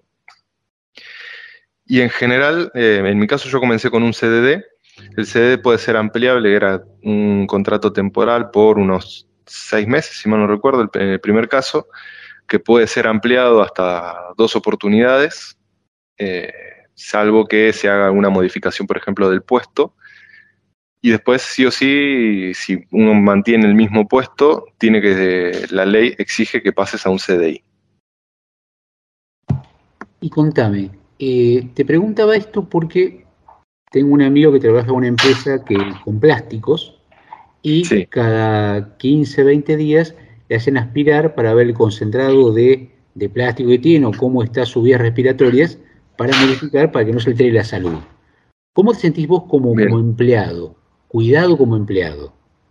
Eh, a nivel seguridad laboral, es, la verdad que es espectacular. Eh, todo el, el sistema que, que tenemos tanto de, a nivel formación, eso eh, una vez, por lo menos una vez al año, tenemos una formación en seguridad laboral, bueno, trabajar en, una, en la industria, en una planta donde, con vehículos además, donde las posibilidades de corte o de quemadura o bueno, de accidente en pista no son, no son menores, no son despreciables respecto de otras, otros trabajos. Eh, la verdad que a nivel formación estamos bien, yo creo que, que es- ese campo está bien cubierto.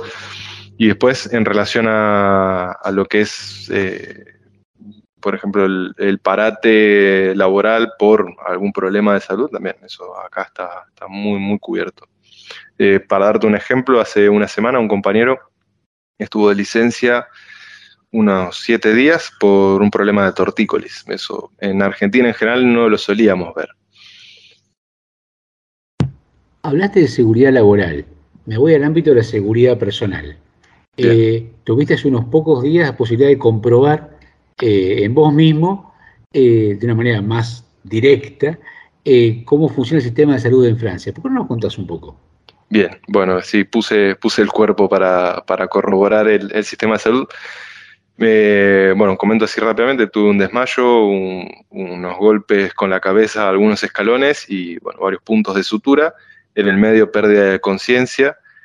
Y bueno, la gente que estaba conmigo, mi señora, algunos amigos, llamaron rápidamente a la ambulancia. La ambulancia en tres minutos llegó y en cinco minutos ya estaba en el hospital. Eh, en el hospital me hicieron las curaciones rápidamente, me, dieron los puntos, me cosieron, me dieron algunos puntos, algunos cuantos, y después a los minutos, 20 minutos, media hora, no se habían dejado pasar un tiempo prudencial, eh, me llevaron directamente, hicieron una tomografía, hicieron todo el protocolo que, que según me han contado es el que tenían que hacer, eh, y después de verificar que estaba todo bien, me, enviaron de vuelta a casa. Me dieron una, una orden para hacer cuidados de, de la cicatrización y demás, con, por ejemplo, enfermera que viene a domicilio, todo eso cubierto por la seguridad social y la mutual de- del trabajo. Eso es importante remarcarlo porque la seguridad social no llega a cubrir absolutamente todo. Eh, los casos de urgencia, los casos por ahí más graves sí, pero después hay otras cuestiones que, que son cubiertas aparte por la mutual, que es dada en general para los que tienen contrato, contrato de trabajo, es dada por la empresa. Vinieron con la idea de probar un poco más, ¿sí? Sí. Eh, han probado un tiempo, varios meses, ¿sí? Y por lo que sí vos están más que satisfechos. Eh, hagamos un ejercicio para adelante. ¿Cómo se imaginan de acá a cinco años? Es una gran pregunta, porque si yo te hago, por ejemplo, un poco, que siempre dicen, bueno, ver, ver el pasado para entender un poco el presente y proyectar el futuro. Nosotros en los últimos cinco años cambiamos de ciudad, de provincia, de país. Eh, nos hemos mudado varias veces. Si vos hoy me preguntás si me veo dentro de cinco años en Francia, yo te digo que sí. porque eh, la proyección laboral que tengo acá es muy buena, la estabilidad laboral que tenemos acá es muy buena. Eh, tenemos un, un problema que es mi señora es veterinaria, por ejemplo, y, y ella no puede ejercer como veterinaria en Francia. En general creo que es a, casi todas las áreas de salud. Eh, no puede ejercer porque no tiene una ciudadanía europea. Una de las condiciones para poder ejercer es, es esa. Entonces, ese quizás puede llegar a ser el, el, motivo que nos haga salir de Francia en algún momento si es que ella no, no logra obtener una ciudadanía y, y, bueno, establecerse acá profesionalmente. Tiene muchísimas op oportunidades, muchísimas opciones, pero ese podría llegar a ser algún caso que, que nos haga tal vez cambiar el rumbo. En principio estamos bien, estamos contentos en Francia, nos proyectamos acá, incluso nos proyectamos dentro de la región, pero para nosotros cinco años es un montón. Quizás dentro de cinco años volvemos a la Argentina, quizás estamos en Dinamarca, en Australia, no, no lo sé. Acortemos el tiempo. Hace unos días estuvieron, hace un tiempito estuvieron por Italia, ¿no? Sí. Eh, viniendo de Francia, ¿no? Eh, ¿Qué peculiaridades o qué, vos decías, bueno, estábamos cerca de, cuando estábamos en, en, en la zona de los Alpes, cerca de Italia. ¿Cuentan algo más cercano a lo latino en Italia? ¿Es así? ¿Es un invento? Totalmente, totalmente. Yo volví a sentirme un poquito más en casa. Eh, la calidez de la gente, desde lo positivo y lo negativo, porque bueno, hay que también eh, meter todo en la balanza. La calidez de la gente, la calidad de la comida, aunque en Francia también se come muy bien, pero eh, en, Italia creo que hay un poco de mm, bueno y mucho, además, que, por ahí en Francia es bueno versus cantidad. Eh, y allá, nada, la, la, gente la verdad que es muy, muy cálida. Eh, pero por el otro lado, nosotros fuimos en auto, hicimos el recorrido todo en auto, cruzamos, eh, bueno, casi todo Francia, el norte de Francia hasta la región de Alsacia, todo Suiza, y después llegamos a Italia. ¿Cómo se maneja en Italia? Hay, hay que tomar coraje para, para subirse a una ruta en Italia, viniendo sobre todo de Suiza. Absolutamente de acuerdo. Es más, hay gente que te dice en determinadas ciudades de Italia, empezando por Roma, cuando llegues a Roma, deja el coche y manejate con medio de transporte, porque es loquísimo como manejan. ¿sí? Los sí. mismos romanos lo, lo admiten, ¿no? Eh, para finalizar, eh, llegaste, estás incluido, has visto otros latinos, eh, por ahí alguien que, que, te está escuchando, por ahí en Córdoba, por ahí en, en otra ciudad de Argentina, tiene alguna idea de venirse con su mujer para acá. Eh, ya ha llegado, se ha instalado, ya habiendo pasado muchas cosas por, por adentro. Eh, ¿Cuál sería la recomendación fuerte que le darías? Mira, yo ahí no es una recomendación mía, es una recomendación del papá de un amigo que era que es del interior, de Corrientes, que cuando se fue a estudiar a Buenos Aires, el padre le dijo algo que, que en realidad fue una recomendación a él, pero que me dejó a mí muy marcado, que es, eh, le dijo, dale prioridad no solamente a la facultad, claramente, sino también a, a lo humano. Dale prioridad a, armarte de un grupo de personas, de, de gente que, ser, que, que, te puedas rodear y que sea tu soporte, tu sostén. Eh, y eso es algo que me marcó, aunque yo no, no es que eh, me moví de ciudad, hice grandes distancias para, para, estudiar, estaba, yo soy de La Plata, estudié en Buenos Aires, eh, pero es una, una enseñanza que, que la llevo conmigo y que la aplicamos bastante con mi señora cuando nos vinimos acá. Por eso es que tenemos también nuestro grupo, nuestro grupo de amigos de latinos. Para mí lo más importante, al margen de los papeles, al margen de cuestiones de salud, de venir obviamente con un seguro médico los primeros meses y demás, es poder formarse de un grupo, de un núcleo cercano, sean de latinos, sean de franceses, o sea de, de, de, de cualquier lado, sean, digamos, a donde se muden, que, sean el sostén, porque es, es, difícil estar lejos de la familia, es difícil estar lejos de, los afectos y, tener gente que, que, pueda llenar un poquitito ese espacio que queda en Argentina, eh, la verdad que para nosotros es fundamental. Para cerrar un poco el programa, estamos en viernes, estamos ya terminando. Eh, cuando se encuentran con tu mujer, terminó la semana laboral y quieren festejar de alguna manera. Eh, ¿Qué han incorporado para comer de rico distinto que no tenían hasta ahora y con el que se dan un gustito cuando tienen ganas? El gustito bastante seguido, la verdad. Eh, pero bueno, tenemos pilas de chocolates. Eso es algo que cuando llegamos acá y vimos la cantidad casi absurda de chocolates que uno tiene a disposición en, las góndolas del supermercado y a precios muy accesibles, siempre tenemos ahí tres o cuatro tipos de chocolates diferentes y los quesos. Los quesos franceses también eh, están ahí en un gran, en un excelente nivel y siempre tenemos en la heladera también dos o tres tipos de quesos diferentes como para, para cortar un poco la comida o hacer lo que acá le llaman el ápero, es eh, la picadita previa a la comida, o en algunos casos en, Francia se usa mucho, que para nosotros fue muy raro, pero que a veces lo, lo- lo hacemos, es el queso después de la comida. Ellos comen y como postre, previo a la fruta, eh, traen tres, cuatro, cinco tipos de quesos diferentes con un poquito de pan y hacen una degustación de quesos, una cata de quesos y después sí pasan al, al postre propiamente dicho. Eso es muy típico francés. Sí, sí, me parece buenísimo.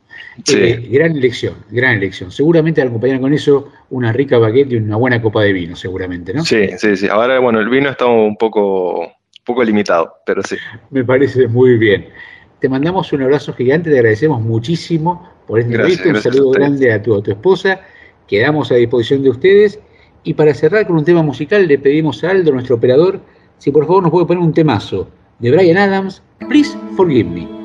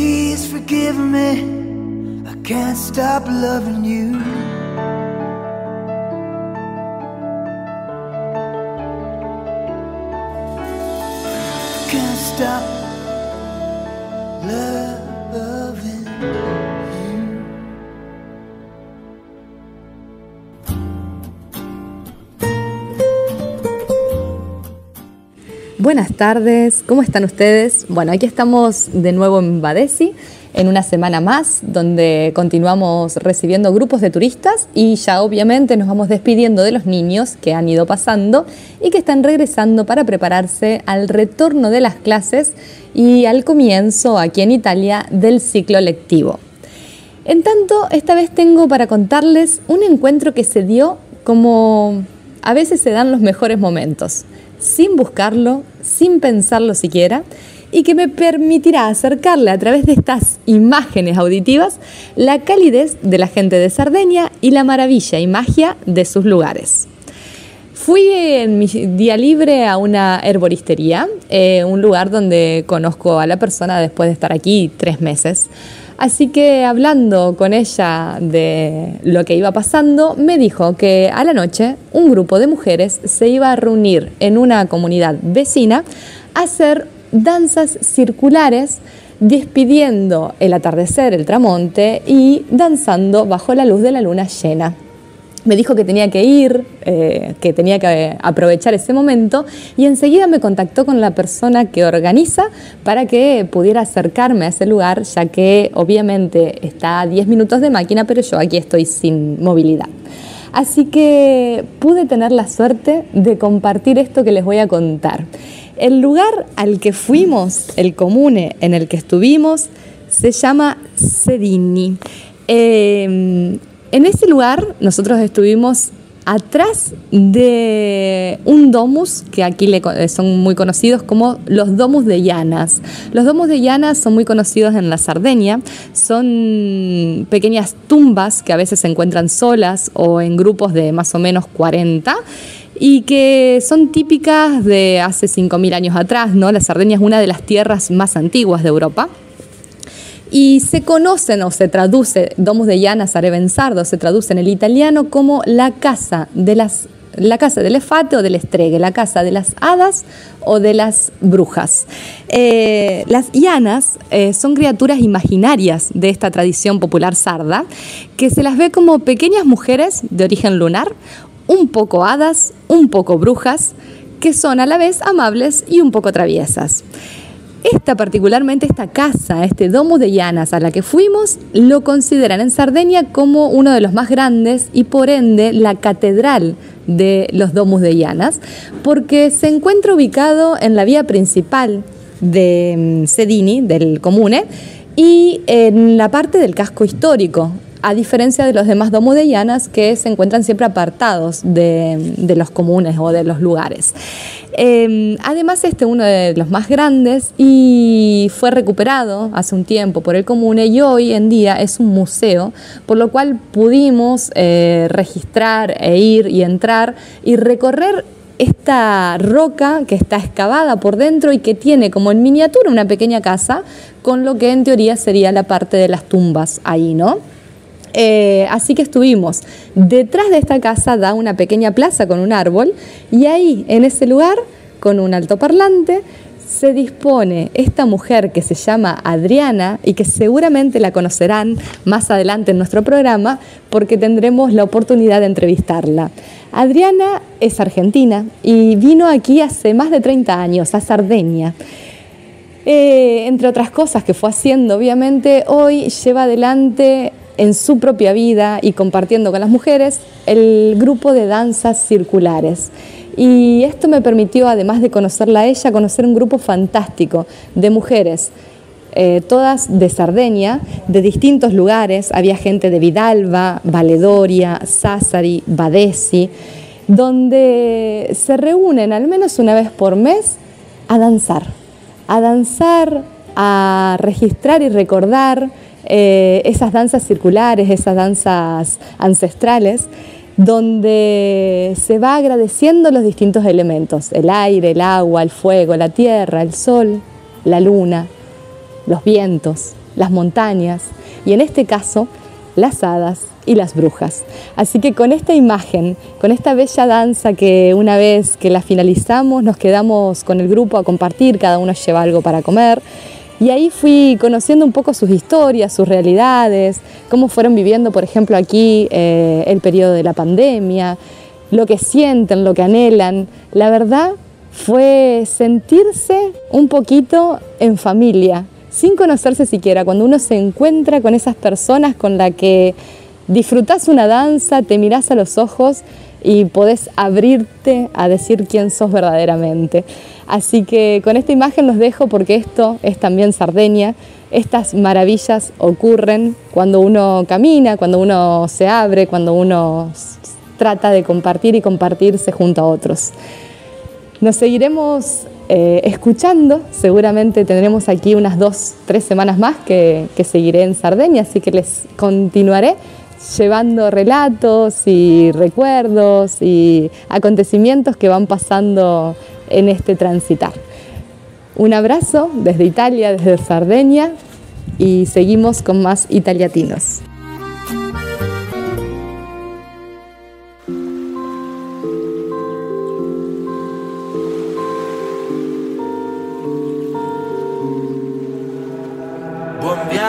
Che sia un'andata o un ritorno, che sia una vita o solo un giorno, che sia per sempre un secondo. L'incanto sarà godersi un po' la strada, amore mio comunque vada, fai le valigie e chiudi le luci di casa. Coraggio, lasciare tutto indietro e andare, partire per ricominciare, che non c'è niente di più vero di un miraggio, e per quanta strada ancora c'è da fare, amerai il finale.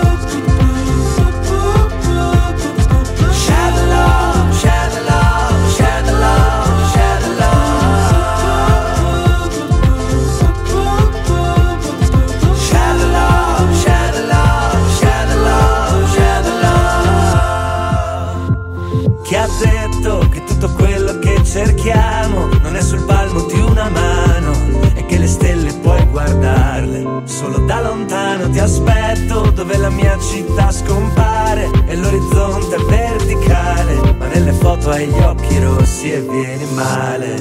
Coraggio lasciare tutto indietro e andare partire per ricominciare che se ci pensi siamo solo di passaggio e per quanta strada ancora c'è da fare amerai il finale.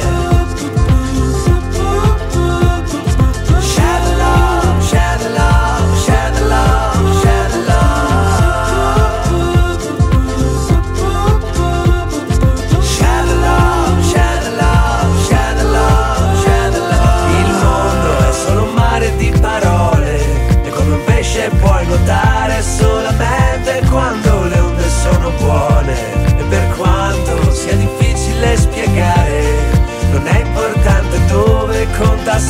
solamente andare.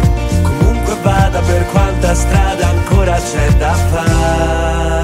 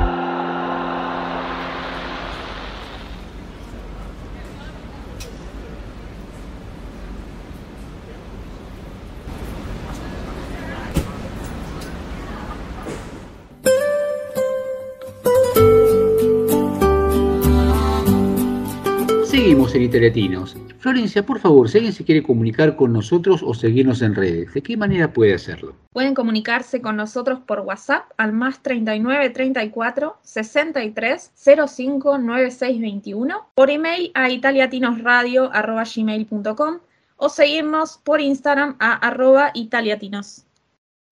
Muchas gracias, Florencia. Y este es el bloque en el que estamos casi cerrando el programa, ya estuvimos con las chicas, con Federica, tuvimos las entrevistas. Y como estamos llegando al fin de semana, es obligatorio hablar de algo de comida, ¿no? Y quería preguntarles algo en particular. Eh, ¿Cómo se llevan con los condimentos en Italia? Bueno, yo voy a decir que no sé si es una particularidad de acá de Lemarque o si es en toda Italia, que se usa demasiado el romero. Y sinceramente yo no soy fan. Pero bueno, me tengo que habituar a las costumbres de acá. Casi todo tiene romero y más que nada lo que lleva carne. Los platillos con carne siempre les ponen romero. Es una cosa inevitable. Eh, así que bueno, nada, eso. Yo amo el pimentón dulce y acá no es lo más común usar pimentón dulce. Eh, es más, me costó encontrarlo, no en todos los supermercados lo venden. En los que son chiquititos quizás no está, porque no es la opción que más se compra. Eh, así que bueno, nada, habituándome a, a las cosas nuevas de acá. Vos sabés que de hecho en Milano, en una confitería que también conoce, conoce Victoria, eh, que venden medialunas, venden eh, alfajores, eh, conitos con chocolate y dulce de leche, tienen pimentón dulce argentino. Ay, Porque qué bueno. Porque justamente, porque justamente lo que te pasa a vos le pasa a mucha gente y no encuentra ese gusto a pimentón. Entonces, vos decís, pero ¿cómo? Entre todos, dulces, dulces, dulces, pimentón. Yo quiero decir que compré pimentón dos veces. El primero decía pimentón en italiano, que no me acuerdo cómo se traduce. Lo compré y era una cosa totalmente picante, que es el pimentón picante de allá de Argentina, que se conoce como pimentón picante y no estaba especificado en el frasquito, o sea, no decía nada. Y después, en un puestito, en una feria, compré pi- pimentón dulce, que decía pimentón dulce, todo, y dije, wow, buenísimo. Nada, lo traje, no tiene el mismo sabor, así que bueno, voy a tener que ir a conseguirlo por allá. Genial. ¿Victoria? Em, a nosotros nos gustó la albahaca. Sí, es verdad que el, el rosmarí, ahí el romero va para todos lados y está todo condimentado con romero. Nosotros tampoco estamos acostumbrados y acá también lo usan bastante. Pero si hay algo que es para, para rescatar, es eh, el perfume de la albahaca. Claro, nosotros en Buenos Aires lo comprábamos en como un atadito, ¿no? Te venden un atadito que a su vez tiene la raíz y la tierrita para que se siga conservando un tiempo. Pero en el supermercado acá cerca de casa lo compramos en macetas. La maceta de romero. Bueno, ahora acá tenemos dos, dos macetas porque esta noche seguramente haremos un pesto para, para la pasta que, que vamos a comer. ¿Ustedes vieron la serie de Chef? Se llama Chef's Food Pizza. A nosotros nos llamó la atención y nos gustó muchísimo porque ahí mm, cuentan por qué en algunos lados la pizza se hace frita, por qué algunos no, a la pizza no le ponen salsa, está la pizza japonesa, la pizza coreana. En, en Italia hay parte filmada ahí, pero por todo el mundo. A mí me encanta saber cómo puede extenderse, ¿no? Con tanta pasión un, un producto de una, de una región. Así que esa serie nos gusta mucho. Vos hablabas de la albahaca que es exquisita, ¿no? Y hablabas del pesto. Y si uno va, va al supermercado encuentra 20 variedades de, pesto distintas, ¿no? Pero eh, el pesto tiene la salsa y tiene siempre algo durito, ¿no? Que uno piensa que es nuez y son piñones. Por lo cual, el verdadero pesto que se hace en el Piamonte, ¿sí? Eh, tiene piñones y es no caro, es carísimo, justamente porque los piñones son esas frutas secas muy difíciles de encontrar, que en muchos lados para abaratarlo le ponen nueces. ¿sí? De hecho, en, en Buenos Aires había un lugar que hacían pasta italiana y te la cobraban como pasta, no sé, del rey, ¿no? Pasta italiana. Eh, y fuimos un día con, con mi señora, y dice, ¿alguna salsa? Y yo le digo, decía, il vero pesto italiano. Encima lo decía en italiano, ¿no? Le digo, ¿y qué tiene esto? Le digo, ¿y los piñones? No, no es así con salsita, pero el vero pesto es con piñones. No, bueno, acá lo hacemos suavecito. O sea, sin comentarios, ¿sí? pero bueno, eh, Sí, el tema de, los condimentos, acá en casa por suerte a instancias de los chicos somos de condimentar muy poco la comida, de hecho usamos un paquete de sal por, por año, porque lo sumo salar la- el agua cuando ponemos la pasta, si no, no lo usamos, y es algo muy bueno que nos han influenciado muy bien los chicos a nivel comida, y como acá todo es rico solo, sin ponerle nada, lo, seguimos aprovechando. Bueno, este es un, un blog en el cual empezamos con comida y terminamos con música, distintos placeres. Y un miembro del equipo elige un tema musical, nos cuenta. Un miembro del equipo elige un tema, nos eh, cuenta por qué lo ha elegido y nos invita a escucharlo. Bueno, yo quería contar que desde chica, eh, en mi casa, y a mis hermanos les pasó lo mismo, tuvimos bastante libertad para poner la música a todo volumen, eh, más que nada la música, divertirnos, porque no teníamos vecinos todo el año, solamente en verano. Así que con mis hermanos teníamos la costumbre de poner música todo lo que da y cantar a los gritos en la casa. Y como era una casa grande, tampoco les molestaba a mis padres, así que la pasábamos muy lindo. Eh, pasé una infancia hermosa eh, y bueno, también pasé la infancia de mis hermanos junto a ellos y los extraño mucho. Últimamente estoy bastante sentimental, así que quiero recordar este momento en el cual salió la película Encanto de Disney y estábamos los tres con No se habla de Bruno, la canción, cantando a todo lo que da en la habitación de mi hermano. Solo no entendían lo que veía. Entonces más vale que lo entendieras porque iba a pasarte muy pronto. No se habla de Bruno, no, no, no. No se habla de Bruno.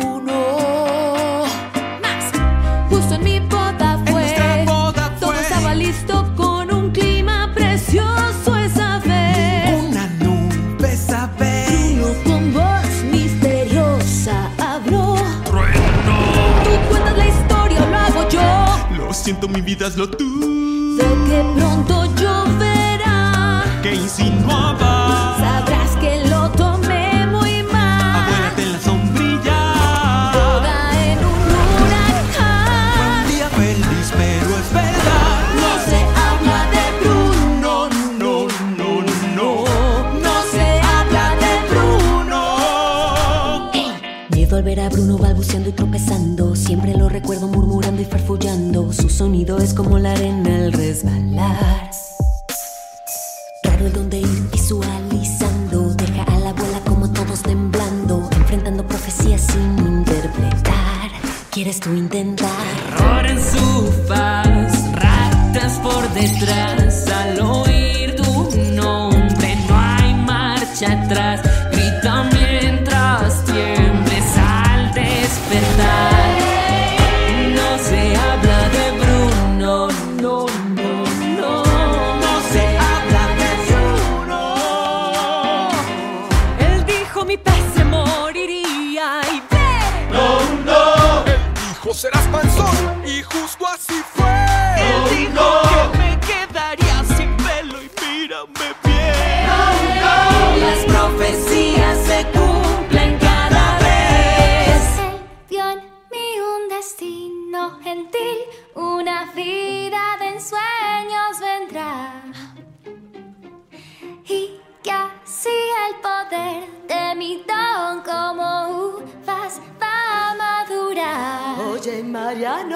llegar.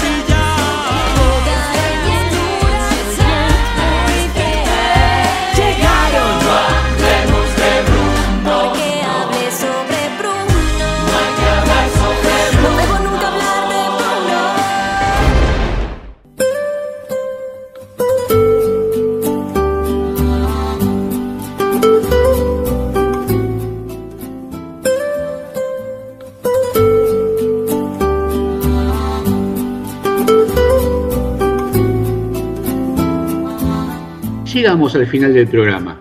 Si todavía alguno no tuvo el cuidado de anotar nuestras vías de comunicación, cómo pueden seguirnos en redes, por favor, Florencia, te pido que tengas paciencia y una vez más les digas cómo se pueden comunicar con nosotros o seguirnos en, en internet.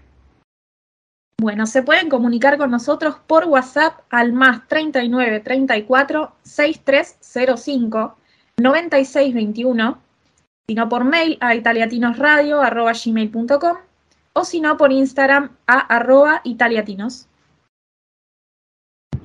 Muchas gracias, Florencia. En esta última parte del programa le pedimos al equipo que nos cuente qué subraya más de lo que pasó en el programa. ¿Algún tema musical, algún comentario, algún bloque? Bueno, me encantaron las chicas con su frescura, su inicio de clases y hablando de la escuela, me encanta que se lo tomen así. así que me divierte y me hizo recordar mis, mis primeros años de escuela también y ese inicio de clases. Bueno, yo también quería destacar eh, lo de las chicas. Estoy medio infantil últimamente, recordando mucho mi infancia. Así que siempre escucharlas me, lleva un poquito a esas épocas y también es lindo no olvidarse de que todos estuvimos ahí. Eh, y bueno, ver todo lo que llegamos a hacer, ¿no? En, en todos estos años, algunos más, algunos menos. Eh, pero siempre es lindo, siempre es lindo recordar todo eso. Eh, las chicas son sorprendentes y me encanta que las chicas puedan tener la voz que por ahí no tuvimos nosotros cuando éramos chicos, ¿no? Uno cuando era chico te decían, sos chico, callate la boca. y bueno, eso parece mentira, pero eso pasaba, y eso nos pasó. Y quizás también por eso hoy le damos el lugar que le damos a los chicos, ¿no? Y la participación y el valor, y de hecho hemos tenido muchos invitados que nos han dicho que antes de elegir y venir a Italia, se sentaron con cada uno de los miembros de la familia, incluidos los hijos, y todos votaron con el mismo valor de voto para cada uno por venir o no venir. Eso es darle, darle valor en realidad a los chicos. Y me encantó muchísimo las dos charlas que tuvimos, tanto con Hugo como con Natalia, eh, pero en especial Natalia, una, una médica argentina que vino, que hizo todos los papeles, que hizo eh, la adaptación. Eh, el idioma, uno dice idioma porque uno piensa en comunicarse, en ir al supermercado o en tomar un medio de transporte, pero saber idioma en medicina a ese nivel técnico y después a lo que es muy importante y que es propio de la medicina, que es cómo llega uno al paciente, ¿no? Es decir, uno puede trabajar por internet, que está bien, que está fenómeno, pero está todo mediatizado. El médico tiene que estar al lado de uno, y más aún cuando por ahí tiene una noticia que no es muy buena, tiene que tener el tacto y la capacidad para poder hacerlo. Realmente maravilloso y fue una, una charla muy, muy linda que nos emocionó a todos. Bueno, llegamos al final del programa, pero no queremos que se vayan sin algo, un regalito nuestro. Eh, un miembro del equipo les da algo, generalmente una frase, una palabra para que la guarden, la tengan en el corazón y la compartan.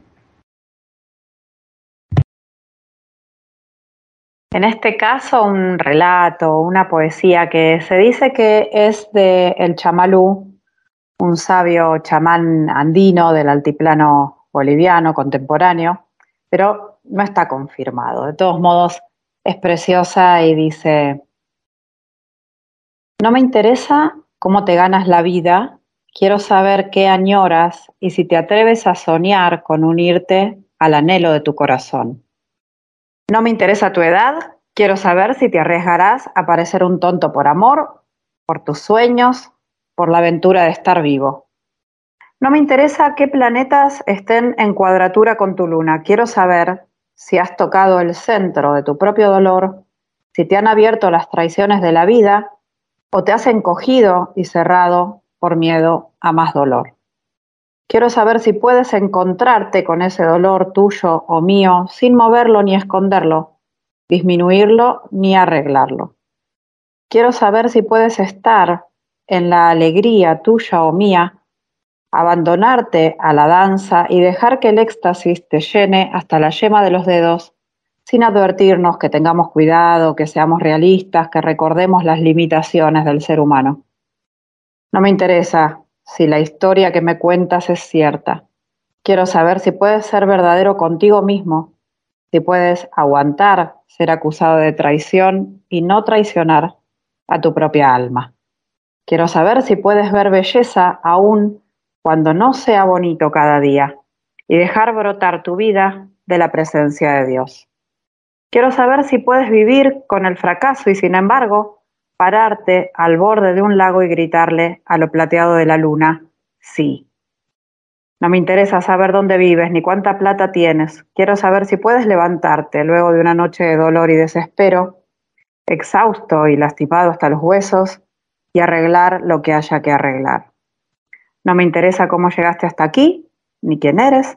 Quiero saber si te pararás conmigo en el centro del fuego y no te asustarás. No me interesa saber dónde, ni qué, ni con quién hayas estudiado. Quiero saber qué te sostiene desde adentro cuando todo lo demás se cae.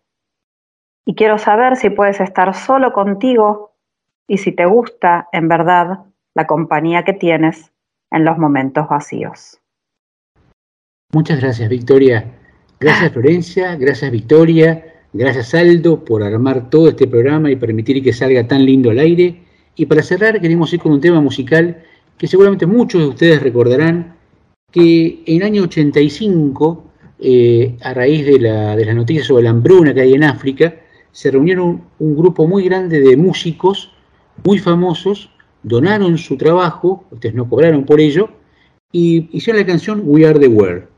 Fue una canción escrita por Michael Jackson y Lionel Richie, fue producida por Quincy Jones y grabada por un grupo de hasta 45 o 45 músicos, entre los que estaban, por ejemplo, Bob Geldof, Ray Charles, Diana Ross, Tina Turner, Billy Joel, Stevie Wonder, Cindy Lauper, Bob Dylan y Bruce Springsteen, entre otros. Un grupo increíble. El sencillo vendió 7 millones y medio de copias y luego la canción fue incluida en un álbum que vendió las 3 millones de copias más. Como dijimos, ningún artista cobró por su trabajo, se recaudaron 50 millones de dólares y eso fue destinado a paliar la hambruna en África. Para terminar este programa de hoy, dejamos para escuchar todos y recordar We Are the World. Que tengan un hermoso fin de semana.